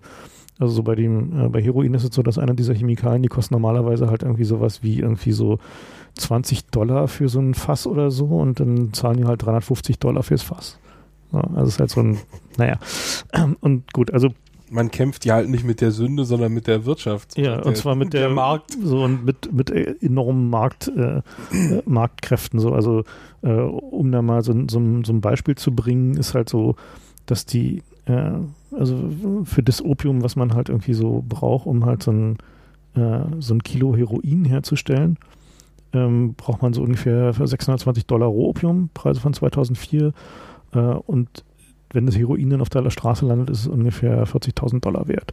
Das heißt also, wir haben halt irgendwie einen Faktor von mehr als 1 zu 40 von irgendwie der Farm, wo das Opium hergestellt wird, bis zum Heroin, was auf der Straße verkauft wird. Und mit solchen Preisspannen kann man halt einfach ziemlich beliebige Probleme einfach mal abfedern, sowohl beim Schmuggel als auch bei der Herstellung. Naja. Also die, ähm, äh, zurück zur, zur Kokainherstellung. Also der, am Ende ist es dann halt so ein weißes kristallines Pulver, äh, was dann wiederum in flinken Kilopackungen äh, beziehungsweise Pfundpackungen halt verpackt wird. Und ähm, dann ja, wird es halt irgendwie noch äh, in die Abnehmerländer geschippt. Und am Anfang war es halt so, dass äh, Kokain ähm, oder auch, äh, in, auch in Form dieses, dieses Kokainweines ähm, äh, wurde halt irgendwie, war halt extrem beliebt. Ne? Also es war dann, und da gab es dann halt schon so lustige Sachen wie dieser Wien Mariani, also dieser Kokainwein, der enthielt äh, ursprünglich sowas wie 6 Milligramm äh, Kokain pro Unze Wein. Und äh, davon gab es auch die Exportvariante, die hielt dann 7,2 Milligramm pro Unze Wein, weil andere Konkurrenzprodukte ein ähnliches, äh, also eine ähnlich höhere äh, äh, Kokaingehalt äh, in ihrem Wein hatten. Wir sollten vielleicht noch kurz erwähnen, auch sehr witzig, warum die ähm, Kolumbianer überhaupt Kokain als Produkt verscheuern. Die haben nämlich vorher äh, Haschisch verkauft. Cannabis, ne? Ja, bis war dann eigentlich sehr viel später, bis in die 70er hinein, war halt irgendwie das Hauptexportprodukt der Kolumbianer halt irgendwie äh, tatsächlich äh, Marihuana, bis halt denn die Mexikaner und die Kanadier äh, angefangen haben, große Mengen davon anzubauen und ihnen halt der Markt weggebrochen ist. Natürlich ist es halt auch sehr viel effizienter. Also halt so, dass natürlich die, also die Schmuggel, also Schmuggeln ist halt natürlich ein schwieriges Business und da bevorzugt man natürlich Waren, die ein kleines Volumen haben, äh, so dass man halt ja, also einfach seine, seine einfach rein logistischen Schmuggelprobleme reduziert. Und insofern sind dann Drogen, die natürlich ein hohes, äh, einen hohen Preis pro geschmuggeltes Kilogramm haben und wo das Kilogramm nicht so groß ist, natürlich äh, sehr viel einfacher zu schmuggeln als ähm, ja, sagen wir mal, so ein Kilo Gras oder so. Naja, jedenfalls die, äh, diese Geschichte mit, ähm, dass es auch erstmal medizinisch äh, verwendet wurde, äh, ist halt genau dieselbe wie beim, äh, wie beim Heroin, was ja auch erstmal als Hustensaft genau. Verwendet wurde. Also Heroin ist ein, ein Warenzeichen der Bayer AG, die damals noch anders hieß. Wie hieß die? Habe ich jetzt hier gar nicht aufgeschrieben. Das war ein Hustensaft und der sollte auch gegen alles Mögliche helfen, also von Herzkrankheit über Lungen, bla. Wie das so ist. Also in den Anfängen der Medizin war ja, gab es eine Menge Wunder, Wundermittel. Und, und Bayer hatte halt zwei große Klopper im Angebot, einmal äh, Heroin und einmal Aspirin. Genau, das waren die beiden Blockbuster-Medikamente der Bayer. Und als ihnen dann äh, Heroin kaputt gemacht wurde von den Gesetzen, da haben sie halt äh, umgeschwenkt auf Aspirin. Ja, man muss natürlich noch dazu sagen, so dieses ähm, ja, Coca-Cola, ne, also die hat ja am Anfang, äh, das Originalrezept hält sich ja auch äh, sehr hartnäckig, diese Geschichte, äh, waren da halt eben auch Coca-Blätter drin. Das war eben zu derselben Zeit, als es halt Kokainwein gab. Und äh, später haben sie dann halt dekokainisierte Coca-Blätter genommen, um die äh, also zu äh, aromatisieren. Die Frage ist halt, wo eigentlich das Krux geblieben ist, was wir beim Dekokainisieren rausgeholt haben. Ähm, Oh, ja, das ist alles Bullshit. ja, was denn wahrscheinlich so äh, äh, koffeinfreier Kaffee, ne? Der muss Koffein ja auch irgendwo bleiben. Ja, Ja, und und- das äh, gibt es ja auch im Handel zu kaufen. Das Koffein. Ja. Ja, als Koffeintabletten, ja. Genau. Beziehungsweise dann halt in Coca-Cola. Jedenfalls 1879 wurde Kokain ähm, dann äh, eingeführt als Mittel zur Behandlung von Morphinsüchtigkeit. Das ist überhaupt so ein Trend, der sich durch diese ganzen Drogengeschichten Nee. durchzieht. Das, Das immer- die, die nächst schlimmere Variante wird immer als Hilfe gegen die Nebenwirkungen der Vorgängervariante beim- verkauft. beim Heroin war das doch auch so, ne? Da war doch irgendwie zuerst Morphin, also das Genau. Morphin ist äh, sozusagen ein, Morphin ist äh, verscheuert worden als, als Hilfe gegen die Abhängigkeit von Opium, aber trotzdem als gutes Betäubungsmittel. Genau, Morphin ist sozusagen ein erstgradiger äh, Abkömmling von, von Opium. Also halt eine, eine reinere, extrahiertere Form, die aber noch nicht chemisch umgesetzt ist. Und bei Heroin haben sie auch explizit Werbung damit gemacht, dass es nicht abhängig macht, was äh, Bullshit ist. Und gegen Morphin-Süchtigkeit äh, ja. hilft. naja, aber das war nur eins auf einer langen Liste von, von ganz vielen. Naja, aber Wunder- ja. Meine Morphinsüchtigkeit war zum gewissen Zeitpunkt schon halt irgendwie ein Problem, ja. Problem. Ne? Also insofern war dann diese, ähm, Wie das so ist mit der Pharmabranche und ihren Versprechen. ja. Na, jedenfalls so, so vor doch mittlerweile geraumer Zeit, so 1885, ähm, konnte man halt Kokain in so diversen Formen in den USA kaufen, so als Zigaretten und äh, als äh, Schächtelchen mit Pulver drinne und äh, eben auch sogar mit Injektionsnadeln mh, dazu, also mit Spritze dazu. Das ist übrigens auch bei Tabak ähm, historisch das ältere, die, die ältere Variante, also zumindest in China habe ich das gelesen, Was? dass da Sachen beigemengt waren. Das gibt's heute so diese Menthol-Zigaretten. Mhm. Das war historisch in China tatsächlich äh, erst da, bevor es den reinen Das heißt, die gab. haben da Kräuter dazu gemischt. Die haben da mal irgendeinen Scheiß dazu gemischt und so ist auch dieses Opiumzeugs einfach als Beimischung wahrscheinlich gekommen. Naja, gut, ich meine, es gibt ja diverse Kräuter, die halt so, so gewisse Effekte haben beim Rauchen. Äh, ja, also nicht nur Hanf, Hanf, sondern auch noch andere Kräuter. Und äh, insofern, also gibt es ja auch heute noch äh, Leute, die sich selber ihre Räuchermischung machen, weil sie zum Beispiel weniger Tabak rauchen wollen und machen dann halt zum Beispiel halt Damiana oder Salbei da rein, ähm, die halt so ein bisschen milde, ja, äh, anheitern. So, also halt irgendwie keine, äh, also nicht zu vergleichen mit den, den Wirkungen von Hanf oder so. Also so, so Räuchergemische, die halt nicht nur reiner Tabak sind, ähm, sind durchaus Probleme. Gut, wenn man sich so eine Gut, das Standard- auch kommerziell gerade so die große Wiederkehr von irgendwelchen Nachbau, irgendwie Grasmischungen, Also, na, Grasähnlichen. naja, gut, die enthalten aber in der Regel halt äh, synthetisches äh, THC. Ach so, Das ist halt, na gut, das okay. ist halt also diese, Vergessen wir das. das, so Spice und so. Diese, die Lage, Alter. ja, also Spice, zurück. Spice und ähnliche Dinge enthalten halt einfach äh, Cannabo Cannaboide, die halt äh, anderweitig extrahiert oder hergestellt sind und halt einfach Kräutermischung zugesetzt werden. Und äh, da haben, spielen sie dann so Tricks, wie dass sie Cannaboide nehmen, die halt erstmal nicht so richtig äh, detektiert werden und so. Also das ist halt so der, der moderne, äh, die moderne Variante. Jedenfalls ähm, äh, bis Anfang des 20. Jahrhunderts konnte man also Kokain halt noch äh, völlig legal kaufen und das war halt auch üblich. Äh, ähm, äh, also zum Beispiel äh, gab es ein, heißt das Ding, Forced March, also so äh, Gewaltmarsch, hieß ein, eine Marke von Kokain, Kokaintabletten. Die- Wenn du mal wieder durch Sibirien wandern na, musst. in diesem Fall war es halt die, Expedi die Expedition zum Südpol, ja. Und sie die mitgelaufen. Unsere Kunden sind alle, die mal, zu, mal zum Südpol laufen wollten. Ja. Naja, jedenfalls, äh, so 1914 rum fing dann halt irgendwie der, ähm, ja, die moralische Empörung an. Und wie immer hat sich halt irgendwie gegen Ausländer und Schwarze gerichtet.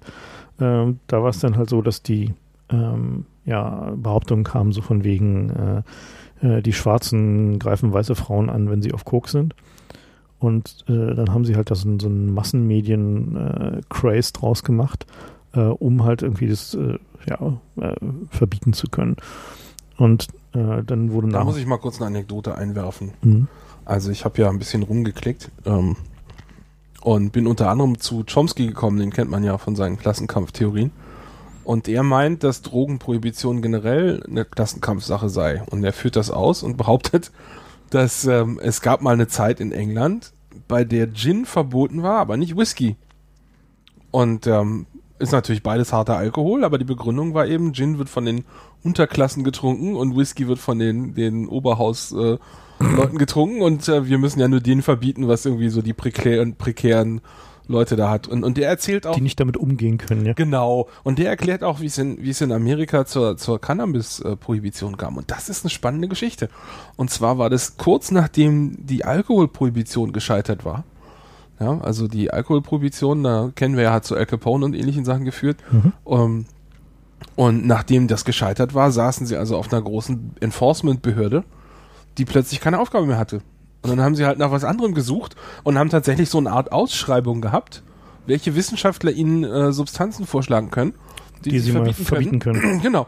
Und so, da kam dann, äh, also sie haben keinen Mediziner gefunden, der Cannabis äh, verbieten konnte, weil es da einfach keine Argumente für gab, aber sie haben irgendeinen, irgend so einen, einen, einen, wie sagt man, Scharlatan gefunden, der hat an Hunden Tierversuche durchgeführt und hat behauptet, seine Hunden würden wahnsinnig, wenn man ihnen Cannabis gibt.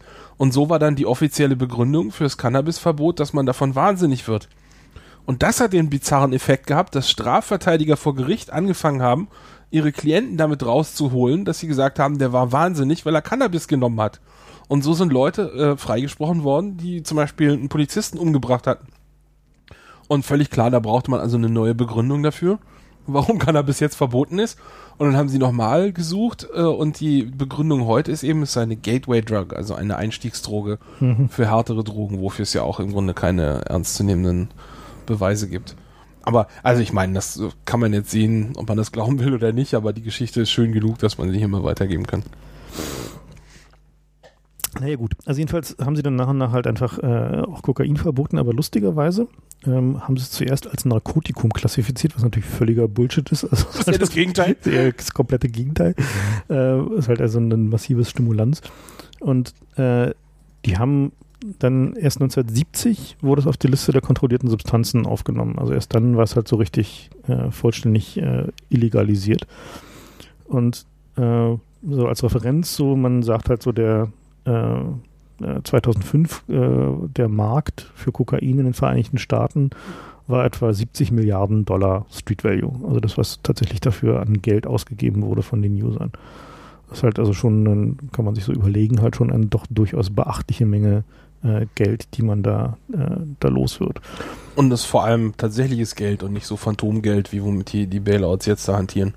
Ja, aus Bargeld in der Ja, Regel. es ist halt Bargeld. Ist tatsächlich strukturell handelt es sich dabei um, um große Mengen Bargeld. Und die, Es gibt so einen ganz lustigen Film, den wir auch auf die Liste tun werden, der heißt Cocaine Cowboys und der geht, da geht's um, um Miami und äh, Florida generell. Das war halt im Grunde Brachland, so Sumpfgelände. Äh, Miami war bei weitem keine Millionen irgendwie Metropole wie, wie heute, sondern war halt so ein, so ein größeres Dorf im Grunde. Es gab da auch keine richtigen Hochhäuser und alles und dann fing halt der, der Opiumschmuggel an. durch- Kokain. äh, Entschuldigung, der Kokainschmuggel durch Miami und zwar deswegen, weil der Schmuggel über ähm, Fidel Castros Kuba ging, von allen bizarren Routen, die es halt gibt, Mhm. ging das halt über Kuba äh, und dann die Keys nach Miami. Mhm. Und da ist so viel Geld geflossen, dass der, also es gibt ja immer die, die Federal Reserve, gibt's nur, gibt's nicht nur auf Federal-Ebene, sondern die haben auch in den einzelnen Bundesländern jeweils dann eine Filiale. Und die Filiale in, in äh, Florida hat mehr Geld durch ihre Geldzählmaschinen gejagt als alle anderen Feds zusammen. Also da sind so unglaubliche Beträge geflossen. Der Film ist wirklich, wirklich witzig. Den, also wenn ihr den mal irgendwo seht, wenn er mal wieder irgendwo ausgestrahlt wird, den kann ich nur empfehlen. Na, diese, dieses äh, Handeln von so großen Bargeldmengen, die halt beim, beim Drogenhandel anfallen, äh, ist ja auch ein echtes Problem. Ne? Also du hast ja, also wenn du so Drogenhändler bist und hast halt große Mengen, also importierst halt große Mengen Drogen und kriegst dafür relativ viel Geld. Also so für ein Kilo Kokain kriegst du so großhandelstechnisch so, naja, so zwischen 12 und 20.000 Dollar pro Kilo. Ja, verkauft wird es dann halt so für etwa Faktor 5 auf, der- auf der Straße. Ähm, dann hast du halt, ja, du musst halt dieses Geld irgendwo loswerden. Also du kriegst dein Geld natürlich bar und äh, musst es halt irgendwo loswerden und musst es halt irgendwie in die normale Wirtschaft schmuggeln. Und äh, da lese ich gerade ein äh, interessantes Buch, heißt The Infiltrator, My Secret Life Inside the Dirty Banks Behind Pablo Escobars Medellin-Kartell von einem äh, ehemaligen amerikanischen Undercover-Agenten, der halt mal diese, ja, diesen, diesen ganzen Geldkreislauf da infiltriert hat und äh, beschrieben hat. Bin noch nicht ganz durch, aber es äh, auf jeden Fall äh, liest sich schon mal sehr interessant, äh, weil man mal so ein bisschen so einen Eindruck davon bekommt, in, in welchem Niveau die da so spielen. Man muss sich halt vergegenwärtigen, äh, wenn man also pro Kilo äh, von diesem, von Kokain, wenn man es halt irgendwie schafft, das aus Südamerika nach äh, ja, äh, zum Beispiel nach Miami zu schaffen, hat man halt irgendwie so in der Größenordnung sowas wie irgendwie 10, 15.000 Dollar Reingewinn, manchmal sogar noch mehr, wenn man halt noch den, äh, den Straßenverkauf selber organisiert. Das heißt also, dann kann es auch gerne mal das Doppelte sein. Für ein Kilo. Ne? Also wir machen uns jetzt mal, überlegen uns mal kurz, das ist so ungefähr so viel wie eine Milchtüte. Ne? Das heißt also, du bringst halt eine Milchtüte von irgendwie Medellin nach Miami und kriegst dafür irgendwie 15.000 Dollar. So, und, äh, oder eben mehr, je nachdem. Also wenn du halt irgendwie. Du hast auch gewisse Ausgaben beim Kauf. Den Straßenverkauf äh, organisierst, dann kriegst du halt eben auch mal entspannt 30.000 Dollar dafür. So, und äh, dementsprechend kann man sich dann halt auch mal völlig problemlos einen, äh, zum Beispiel ein Flugzeug One-Way kaufen. Also da gab es äh, häufiger, also am Anfang, bevor sie da halt flächendeckende Radüberwachung hatten, äh, gab es einen, einen, Handel, wo sie einfach Cessnas, die sie halt irgendwo in Mittelamerika am Rande der Reichweite, haben sie die gekauft, so in Panama zum Beispiel, haben die vollgeladen und sind damit nach Miami geflogen. Und dann die wieder zurückzufliegen war halt tierisch aufwendig. Das haben sie halt gelassen, dann haben sie die halt wieder verkauft. Und dann gab es halt so ein, Para, so ein paar sozusagen so einen kompletten Parallelhandel von Leuten, die halt einfach äh, ja, Deswegen also, ist Cessna so erfolgreich, ja? Äh, naja, so und, äh, und vor allem ist dir auch egal, was du dann als Wiederverkaufswert kriegst, ne? Ja, ist völlig Wurst. Das ist total irrelevant. So, also ist halt irgendwie, ob das jetzt, also wenn, wenn das halt irgendwie äh, ja, sowas wie irgendwie, keine Ahnung, äh, 10 Kilo oder sowas ist dann halt irgendwie so ein Cessna. Und transportiert aber sowas wie 400 Kilo, ne? Ja, genau. Das heißt also, ja. ist halt so, so die, Brief, die Briefmarke halt irgendwie dann äh, bei der Gelegenheit. Und die, In dem erwähnten Film gibt es übrigens noch ein anderes witziges Detail, was hier so ein bisschen passt. Also da haben sie erzählt, wie sie das, das Kokain dann verteilen. Und zwar laden sie das in Autos rein und, und sorgen natürlich dafür, dass irgendwie auf dem Weg das durch mehrere Hände geht, damit also der Empfänger und der äh, Losversender nie irgendwie sich gegenseitig sehen. Und dann haben sie aber immer noch das Problem, was ist denn, wenn die Polizei sie anhält? Ja, dann hast du ja immer noch das Problem, wenn der, der ähm, hinten alles voller Koks ist, äh, das irgendwie erklären zu müssen. Und da haben diese, die, die Schmuggler haben dafür eine, eine Abschleppfirma gegründet. Das heißt, die haben immer ein Auto gehabt, wo der, äh, wo der hintere Teil voller Koks war und haben den dann aber nicht gefahren, sondern haben den abgeschleppt und haben also auch einen richtigen Auftrag gehabt, den sie vorweisen konnten. Und so, selbst wenn sie aufgefangen wurden, dann war zwar das Koks weg, das ist zwar auch ein herber Verlust, aber naja. Ähm, aber man konnte ihnen also nichts anhängen, weil sie waren ja nur, ich bin ja hier nur der Abschlepper so. Also das ist schon ganz witzig, was für, was für Ideen die Leute sich dann ausgedacht haben. Zu diesen Chestnuts noch ein anderes Ding. Ähm, es gibt so eine Community aus Planespottern. Also man kennt ja von den Briten die Trainspotter. Mhm. Sowas gibt es auch für Flugzeuge. Und die beobachten dann, äh, also Flugzeuge haben immer außen sichtbar so eine Nummer dran, so ein Code, an den man sie zuordnen kann.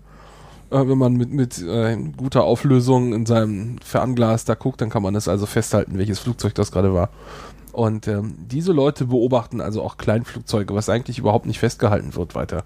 Schon gibt schon gar keine Archive von. Und da fallen immer wieder so äh, auf. Es gibt immer wieder Flugzeuge, die auffallen, die dann sowohl äh, in Miami irgendwie auf dem Weg nach Nicaragua oder was gesehen werden, die dann aber auch in England gesehen werden, wenn gerade irgendwelche Geiseln ausgetauscht werden. Und da kommt eine florierende Verschwörungstheorien-Szene von. Ähm, nur von erwischten CIA-Flugzeugen, die da angeblich äh, gerade irgendwelche Gefangenen transportiert haben. Also wir werden da mal eine Site verlinken, die bekannt dafür ist, dass sie da immer wieder solche Stories hat. Aber es äh, taucht auch tatsächlich gelegentlich kommt es vor, ähm, dass irgendein so Flugzeug abstürzt, wo ganz viel Koks an Bord war. Und bei der Gelegenheit äh, kommt die lokale Polizei ja dann auch nicht drum herum, mal zu gucken, wem das eigentlich gehört.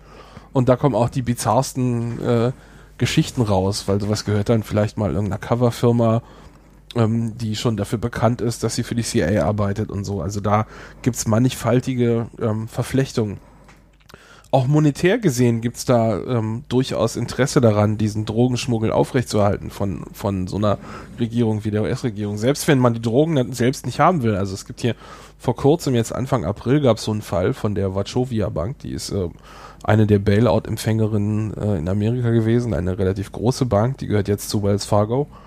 Ähm, und die sind also erwischt worden, wie sie 378 Milliarden Dollar für Drogenkartelle gewaschen haben äh, in Mexiko. Und ähm, 378 Milliarden Dollar. ja, und also das, der Artikel schreibt hier, das ist ein Drittel von dem Bruttosozialprodukt von Mexiko.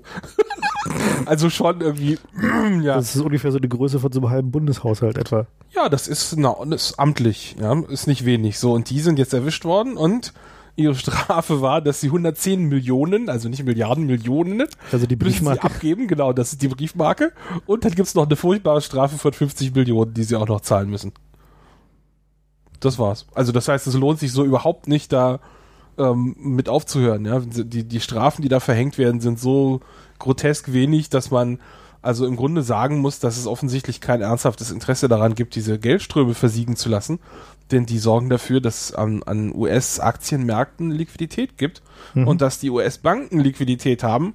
Genug Liquidität, um, um so ein Hypotheken äh, Problemchen, Bläschen äh, Ja, zu überstehen, wie man muss das es- da gerade Man muss es halt ist. eben doch tatsächlich so sehen, dass die, ähm, also die Menge an Geld, die da unterwegs ist, hat halt wirklich volkswirtschaftliche Dimensionen.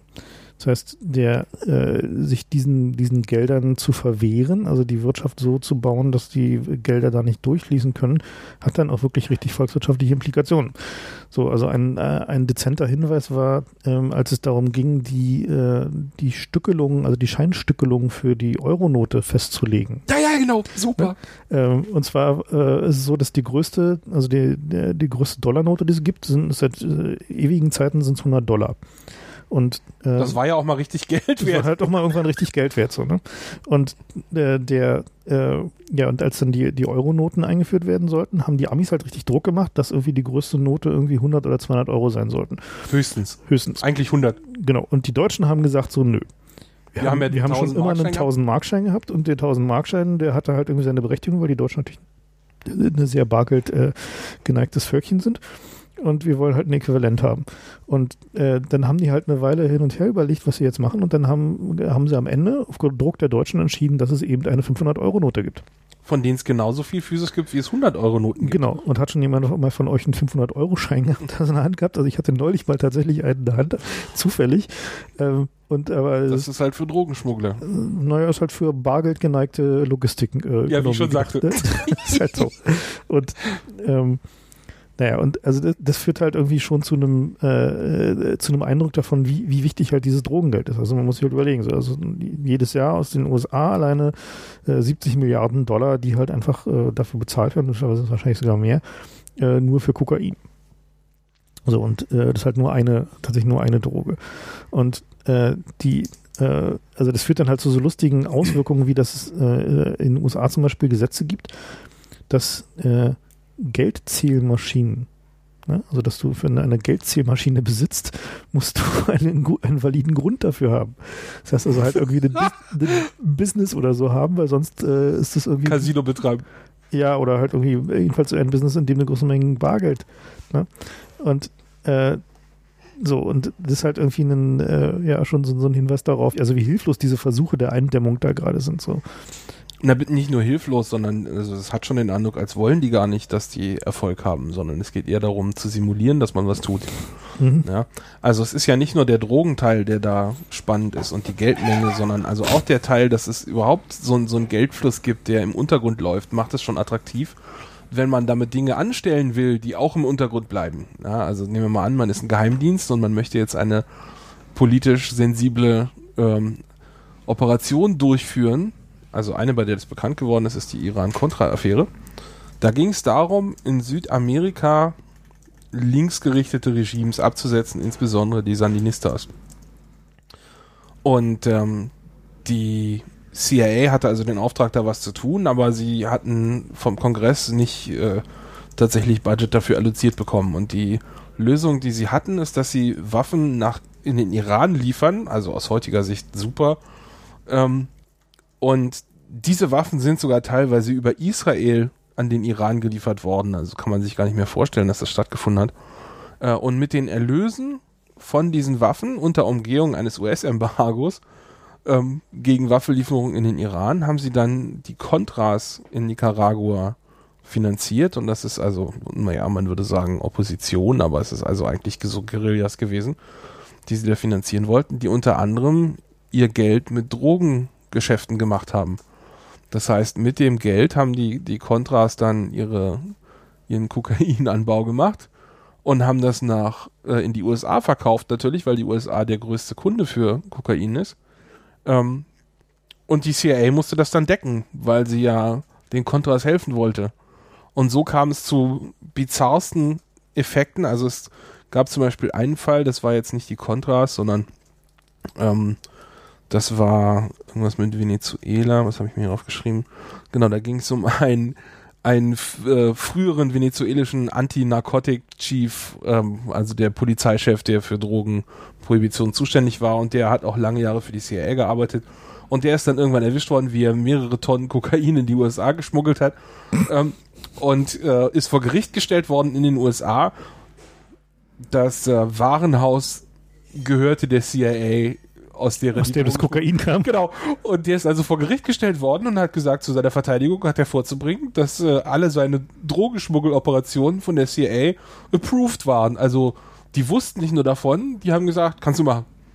Und also da gibt es einige Fälle von, wo Leute mhm. tatsächlich glaubhaft machen konnten, also die und es gibt auch einen lustigen Fall, wo sich der DEA-Chef, also die, die Drug Enforcement Agency, äh, der Amerikaner, der sich beschwert hat, dass er irgendwie so und so viele Leute hops genommen hat und von zehn haben irgendwie acht äh, sich damit rausgeredet, dass sie ja von der CIA Immunität zu, zugesichert bekommen hätten. Mhm. Also das hat schon echt Aus, Ausmaße auch angenommen, die beeindruckend sind. Das beschreibt er hier auch, also die, in diesem Infiltrator-Buch. Ähm, die haben dann halt irgendwann wirklich große Mengen der Geldwäsche von diesen Kartellen erledigt. Das heißt also, die haben die tatsächlich betrieben. Das heißt, die haben die Kohle von den Kartellen eingesammelt, lokal in den USA, in diversen Hunderttausender-Chunks äh, und haben die dann über so eine elaborierte Konstruktion mit über die äh, Bank for Credit and Commerce International mit ähm, einer Konstruktion gewaschen, wo Da müssen wir nochmal was eigenes zu machen. Das ist, ein, ist auch ein großartiger Themenkomplex. Ja, aber gut, also nur um so zu verdeutlichen, was die da so tun, denn ist dann, die haben halt äh, so gemacht, dass sie die, die Kohle zum Teil investiert haben, in den USA selber, in die Immobilien vorwiegend. So, daher eben der Boom in Miami zum Beispiel. Mhm. Ähm, und aber auch in, in äh, Börsenunternehmen äh, und äh, Brokerages und so. Also so äh, Handelsunternehmen. Und haben dann äh, die. Übrigens auch Risikokapitalfirmen sind mit sowas finanziert worden. Mhm.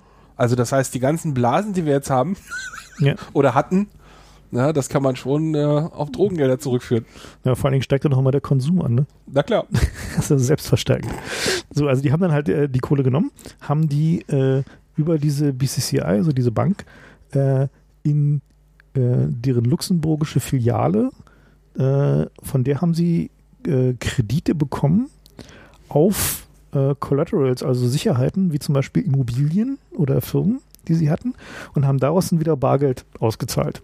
Denn die konnte man in Amerika tatsächlich mit Bargeld zahlen, Autos und Immobilien. Naja, nee, sie mussten die halt schon irgendwie mit, mit äh, also viele. Na, viele Jahre konnte man das. Das ist eine relativ neue Sache, dass die mhm. Autohändler kein Bargeld mehr haben. Ja, also, also Boote ist zum Beispiel auch noch so ein, so ein Ding, was traditionell in, in Bare bezahlt wird. Ja. Also große Yachten so und, und aber auch äh, Speedboats und so, die man wiederum da auch prima benutzen konnte, um äh, das Kokain in Land zu bringen. Also ja. eine, eine, typische, Schmuggel äh, typische Schmuggelmethode war, dass die äh, auf relativ großen Schiffen, meistens Fischtrawler oder Containerschiffe oder so, äh, außerhalb der Hoheitszone blieben mit den, mit den äh, Schiffen, auf denen die Drogen waren. Also meistens Kokain. Und dann sind die mit den Speedboats rausgefahren, die halt so klein und flach sind, dass sie auf dem Radar nicht ordentlich auftauchten, haben die dann vollgeladen mit dem Koks und da wo haben die sich spezialisierte Speedboats für gebaut, die dann halt hinten so vier, fünf Tonnen Ladekapazität drin hatten und haben die dann damit an Land gefahren. Und deswegen ist zum Beispiel halt in, äh, in Florida und anliegenden Gegenden der Preis von, äh, Wassergrundstücken, also da, wo du mit deinem eigenen Boot anlanden konntest, so dramatisch hochgegangen. weil die natürlich halt immer eigene äh, Ja. Stege, also beziehungsweise eigene Grundstücke mit Strandzugang brauchten, um halt irgendwie die, die Anlandeoperationen zu machen. Das betrifft übrigens auch uns Deutsche, diese Miami-Geschichte. Also in dem Film haben sie das ganz gut dargestellt. Da haben wir Hm. diesen, diesen amerikanischen Drogenschmuggler interviewt. Der saß also auch im, im Knast für seine Schmuggelsachen, ist wieder raus und, und äh, feiert jetzt seine, seinen Lebensabend in, in Florida. Mhm. Und erzählt halt in dem Film aus dem Nähkästchen und meint so, ja, er hat sich ja mal mit seiner Frau gestritten und dann sind die jeder in ihren Mercedes gestiegen und haben die irgendwie zusammen kaputt gemacht, irgendwie ineinander gefahren oder drauf rumgeprügelt oder so, jedenfalls sinnlose Zerstörung. Und der meinte, naja, dann sind sie halt wieder zum Mercedes-Dealer gegangen und haben zwei neue gekauft. Und der kannte sie schon, weil sie da pro Woche irgendwie einen Daimler gekauft haben und haben auch keine Fragen gestellt. Und ich meine, allen Beteiligten ist an so einer Stelle eigentlich klar, dass es keinen legalen Grund gibt, einmal pro Woche Daimler zu kaufen. Das sind einfach Drogendealer, die so viel Kohle haben, dass die kein Konzept dafür haben, wie sie das jetzt sinnvoll irgendwie noch anlegen können. Und ja, also das äh, hat auch unsere Autoindustrie gefördert, die Drogenkohle. So ist das nicht, dass das nur irgendwie ausländische. Und diverse andere Industrien, ja. Naja. Naja, also jedenfalls diese, äh, wir waren jetzt gerade sozusagen schon so ein bisschen bei den, den Schmuggel ähm, äh, äh, Operationen und wie die so funktionieren. Und äh, ja, wenn man halt so viel Geld hat, dass man sich halt irgendwie Cessnas für One-Way-Flüge kaufen kann oder äh, und obendrein noch CIA Protection hat, dass einem äh, nichts passiert ist. Und der ähm, ja, also das ist halt ja ein Business, in dem natürlich viel Kreativität freigesetzt wird, wenn man halt irgendwie so viel Kohle hat. Und der, Gerade auch für uns als Hacker durchaus spannend, was da rauskommt. Ja. Also diese, diese U-Boote, das verfolgen wir seit einigen Jahren mit wachsender Begeisterung, was die da bauen. Ja, also diese, diese Schmuggel-U-Boote äh, sind äh, durchaus ein, äh, Inzwischen durchaus professionell. ja, also aus, das letzte, was sie da hochgezogen haben, war in der Wire, glaube ich, ne? Ja, da, da Das war, das war so so ein- beeindruckend, dass die Experten gerade noch ihre Freunde eingeflogen haben. mal sehen. Was eben aus äh, Glasfaser gebaut, das irgendwie 5, 6 Tonnen Ladekapazität hatte.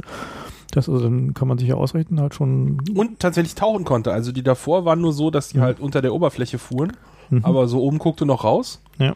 Und die, die aktuelle Generation kann richtig tauchen. Ja. Also ist auf Stand ähm, so, was So wir im Zweiten Weltkrieg hatten, ja. ja, wahrscheinlich sogar noch ein bisschen weiter, weil wir heute bessere, bessere Ja, mit Batterien besseren Materialien und ja, so. Ja. bessere Batterien und so und äh, Radar äh, äh, nicht so auf dem Radar aufscheinen und so. Naja, und diese, also die Drogenschmuggel halt findet halt auf viel, vielen verschiedenen Wegen statt. So der, was man immer wieder so in der Zeitung liest, dass sie irgendjemand am Flughafen hochgezogen haben, der sich seinen Darm mit irgendwelchen Kokainpäckchen vollgepackt hat oder Heroinpäckchen.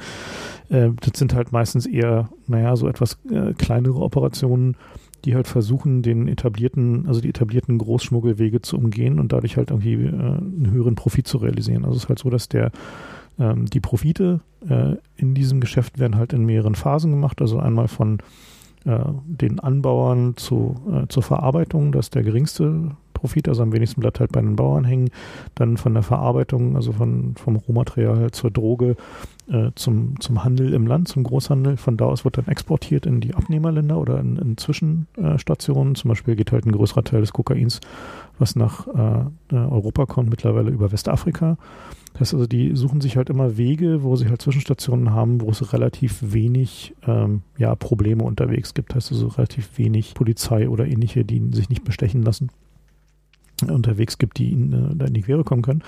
Und der, der nächste Schritt ist dann natürlich der, äh, ja, der Großhandel im äh, Verbraucherland und da dann wiederum in den Mittel- und Kleinhandel bis dann runter zum Konsumenten.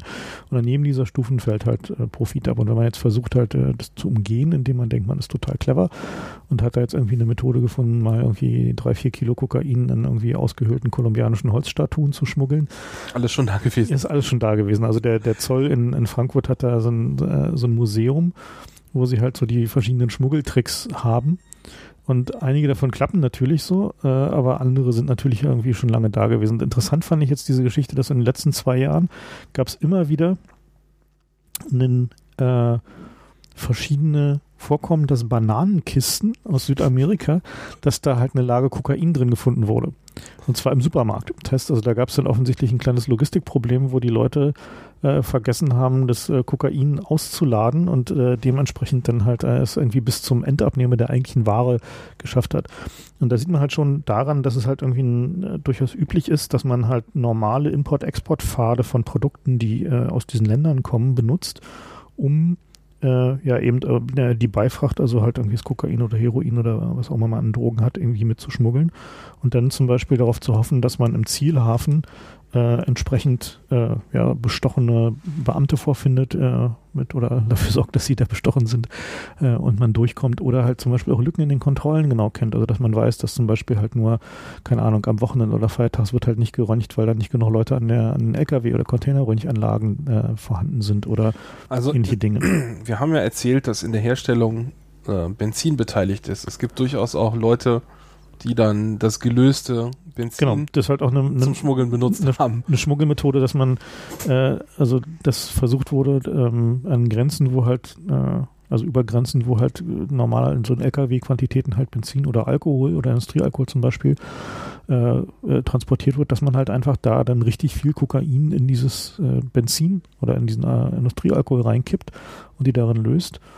Ja, also ist dann halt schon eine, eine, große Menge Kokain, die in so einen, so einen äh, normalen LKW passt oder in so einen Tanklastzug und dann auf der anderen Seite halt wieder auskristallisiert. Dazu braucht man natürlich dann halt im Empfängerland eine entsprechende Fabrik, also eine entsprechende Anlage, wo man es halt eben wieder äh, rauskristallisieren kann. Der Aufwand ist natürlich relativ hoch, aber die Entde Entdeckungsrisiko ist natürlich gering.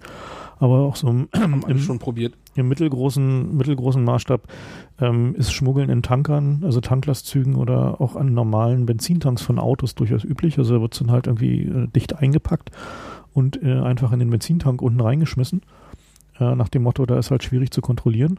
Kennt der Zoll natürlich auch, aber dazu muss er halt erstmal aufmerksam sein. Und interessant ist halt, dass so bei den typischen Schmuggelaufdeckungen ist in den allermeisten Fällen ähm, entweder sind die ähm, ja, die Schmuggler sehr dumm, also tun irgendwelche Sachen, die sehr auffällig sind und die der Zoll schon lange kennt. Oder der Zoll kriegt, der, das heißt also der, äh, äh, die Konkurrenz. Der Großteil geht unbeobachtet durch, meinst du? Ja, also die, die äh, Abfangquoten liegen wohl weltweit betrachtet so zwischen 10 und 15 Prozent. So, und der allergrößte Teil von dem, was abgefangen wird, wird aufgrund von Tipps der Konkurrenz abgefangen. Das heißt also, wenn äh, äh, ja, die benutzen halt den Zoll de facto als Methode, ihre Markt, äh, ihre Marktmacht äh, durchzusetzen. So, man muss halt sich vergegenwärtigen, bei den Mengen an Geld, um die es da geht, ähm, ist es halt so, dass der, der Drogenhandel natürlich ein extrem lukratives Geschäft ist, wo der Konkurrenzkampf extrem hart ist, natürlich auch mit allen Mitteln geführt wird. Und die sind halt, also man sieht das immer so aus den Filmen, dass sie da alle schwer bewaffnet sind, entspricht das der Realität. Also wenn man sich zum Beispiel Mexiko gerade anguckt, Mexiko ist ein Land, was gerade de facto die Kontrolle über seine Gesellschaft verliert, weil da so viel Drogengelder unterwegs sind, dass die Kartelle zu separaten Machtentitäten werden, mit eigenen Armeen, mit vollständig bestochener Polizei. Und äh, also eines der bekanntesten mexikanischen Drogenkartelle, die Los Zetas. Das sind sogar Ex-Special Forces Leute, ne? Genau, das sind ehemalige äh, mexikanische äh, Sondereinsatztruppen, die halt äh, ja, eigentlich äh, zum Einsatz gegen die, die Drogendealer ausgebildet wurden.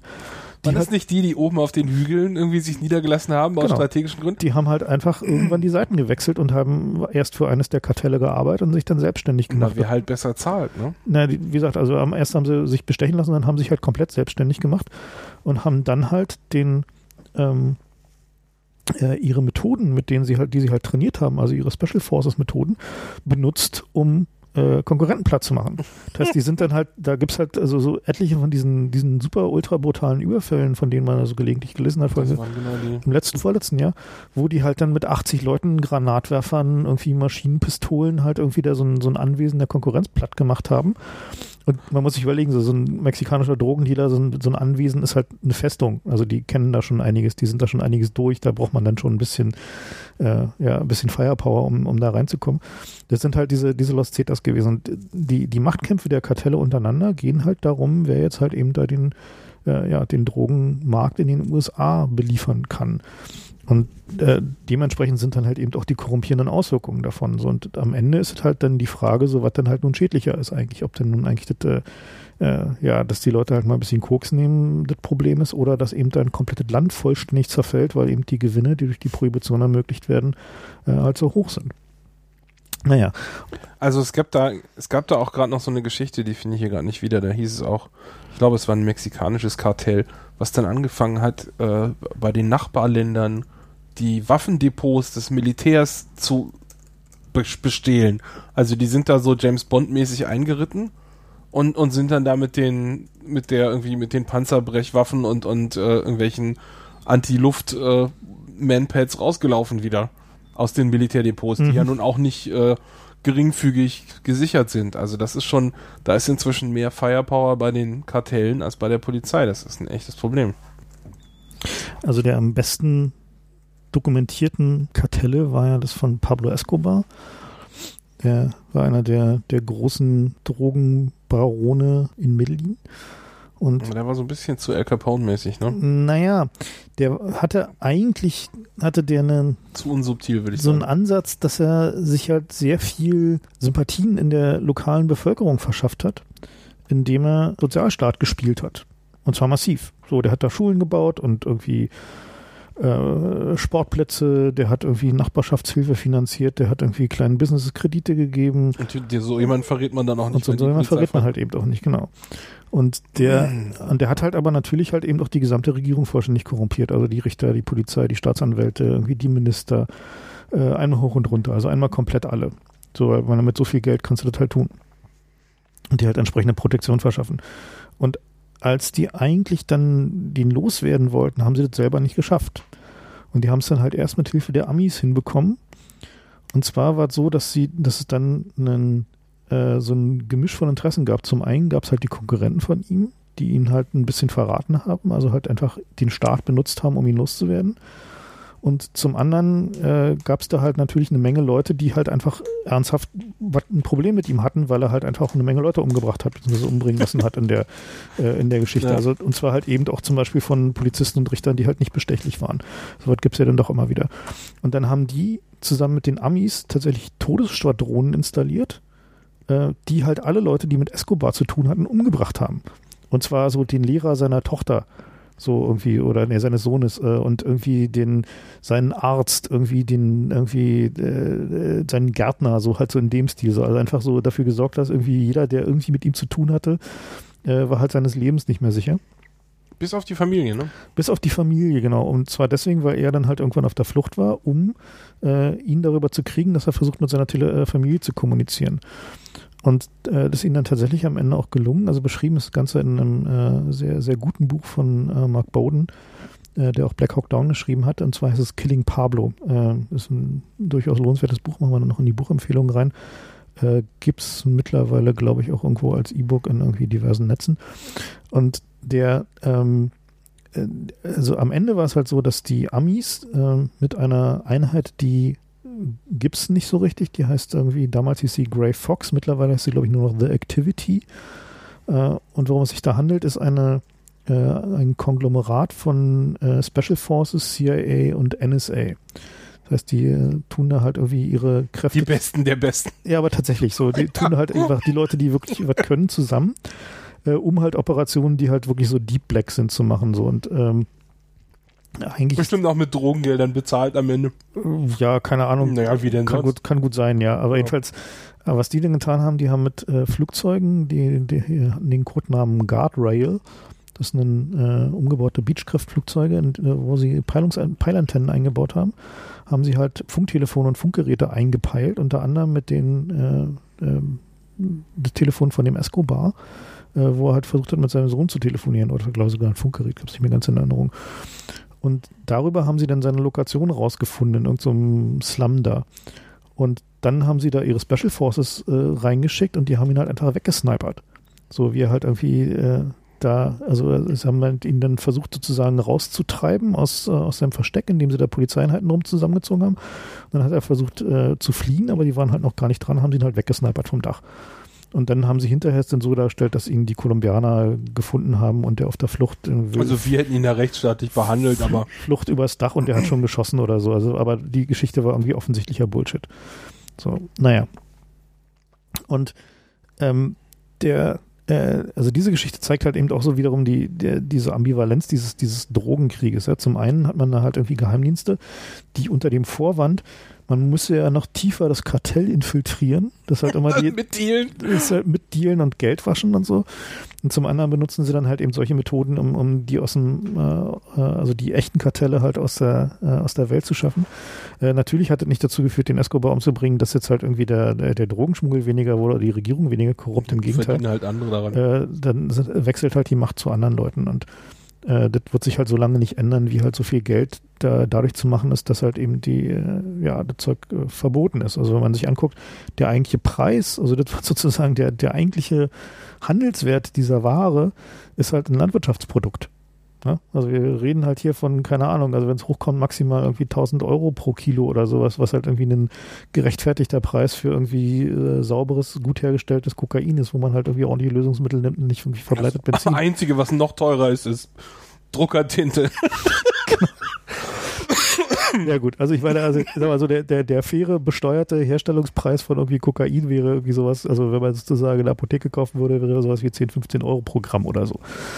Ja, also es wäre halt irgendwie, und alles, was da drüber ist, da ist verdient halt, schon die Pharmamafia dran. Und da wurde schon die Pharmamafia dran verdient. Und das, äh, so, das wäre also jetzt nur um mal so, so einen Vergleichspreis zu setzen. So. Das war in China übrigens auch so, dass der Opiumabsatz erst richtig losging, nachdem sie Prohibition probiert haben. Vorher war das irgendwie so eine Randgruppensache.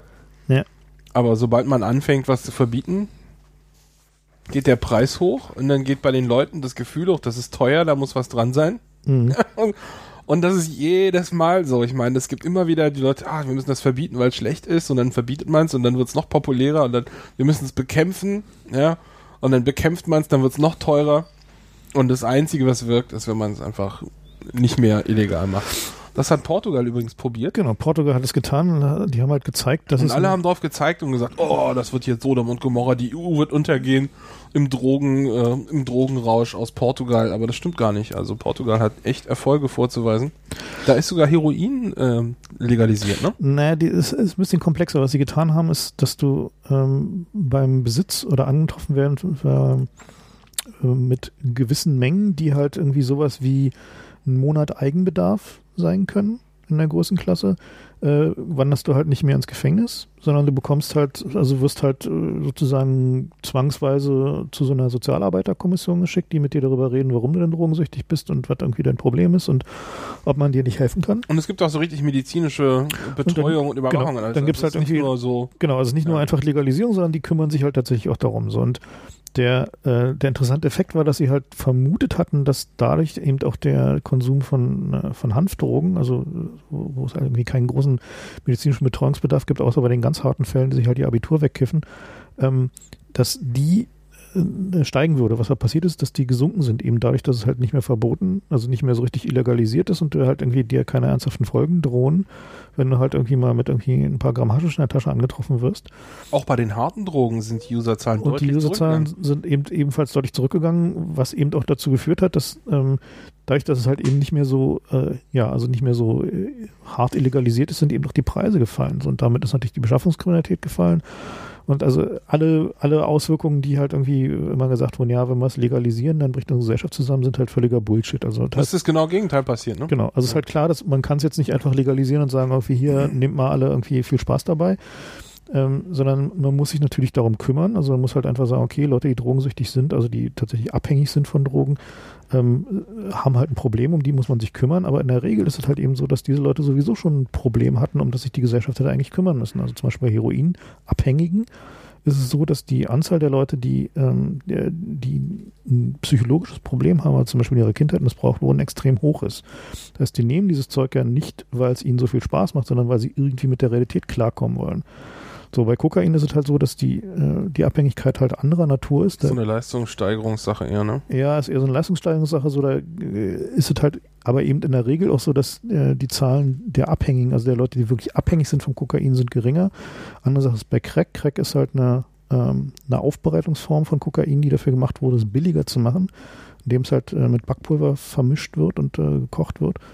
Und das führt halt dazu, dass man halt mehr, also mehr High aus weniger Kokain bekommt. Und das haben sie halt ursprünglich mal gemacht, um auch ärmere Bevölkerungsschichten zu erschließen. Also halt einfach, äh, und der Nebeneffekt ist aber, dass Crack halt wirklich sehr, sehr abhängig macht. Und das ist halt so eine Droge, wo man schon irgendwie rechtfertigen kann, dass die Gesellschaft halt also den, es nicht dulden muss, dass halt irgendwie das Zeug äh, in so großen Mengen ähm, äh, auf die Straße kommt. Aber wie gesagt, Prohibition hilft da halt eben da auch nicht so. Das kann man auch wirtschaftlich betrachten. Also ich habe eine andere Beschreibung mhm. gesehen, wo Crack herkommt. Mhm.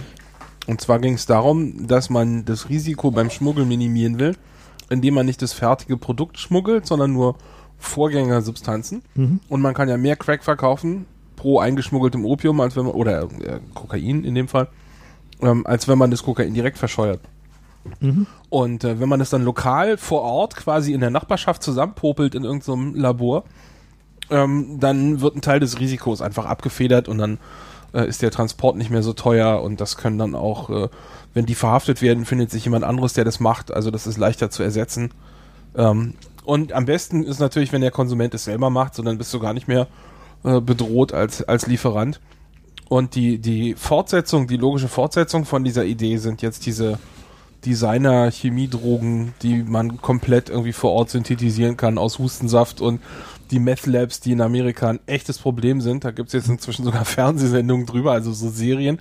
Die, wie heißt das? Breaking Bad. Ich weiß nicht, ob du davon gehört hast. Nee. Da geht es um so einen, einen Chemielehrer, der Krebs hat und der sich denkt, er muss jetzt hier noch für seine Familie vorbauen und äh, der sich dann anguckt, was er mit seinen Fähigkeiten so machen kann, um schnell zu Geld zu kommen und dann fällt ihm halt auf, naja, also eigentlich kann er jetzt mal Meth machen und dann tut er sich mit so einem Deadbeat-Schüler zusammen, von dem er weiß, dass der irgendwie mit, mit die Connections hat so. Ja, genau.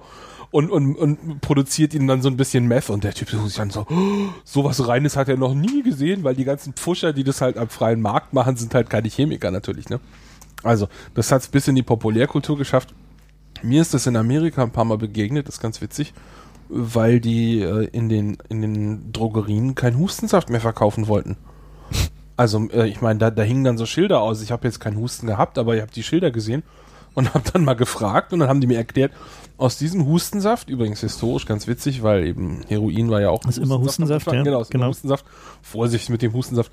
Aus diesem Hustensaft kann man Meth machen und um das, äh, um das einzugrenzen, sind sie jetzt so verzweifelt, dass sie den Hustensaft nur noch gegen Rezept und Vorlage vom Führerschein, weil Personalausweis haben sie ja nicht drüben, also Foto-ID heißt es dann immer, Führerschein. Und es gibt auch noch eine, eine Quote pro Person. Also das heißt, damit du selbst, wenn du Rezepte vorweisen kannst, kriegst du nur so und so viel davon. Kriegst du keinen Hektoliter Hustensaft. genau. Und der Hustensaft selbst ist natürlich völlig äh, harmlos an sich, ja. Aber kann halt zu, zu Met umgesetzt werden. Genau. Übrigens, auch bei Heroin war es damals so, dass die Darreichung als Hustensaft tatsächlich nicht direkt abhängig oder high gemacht hat, weil äh, die Metabolisierung anders stattfindet. Also erst durch, durch Rauchen oder injizieren, äh, ist das die, die harte Droge, als der wir es heute kennen. Mhm. Also ist nicht so, dass Bayer damals irgendwie, ich meine, man traut ja den Pharmafirmen viel zu, aber so übel war es nicht, dass sie da harte Drogen als äh, Hustensaft verscheuert haben. Na, wir sollten vielleicht nochmal, äh, gerade weil wir Pharmafirmen sind, nochmal erwähnen, dass der äh, ein Großteil des Drogenmissbrauchs heutzutage ja tatsächlich äh, verschreibungspflichtige Medikamente sind.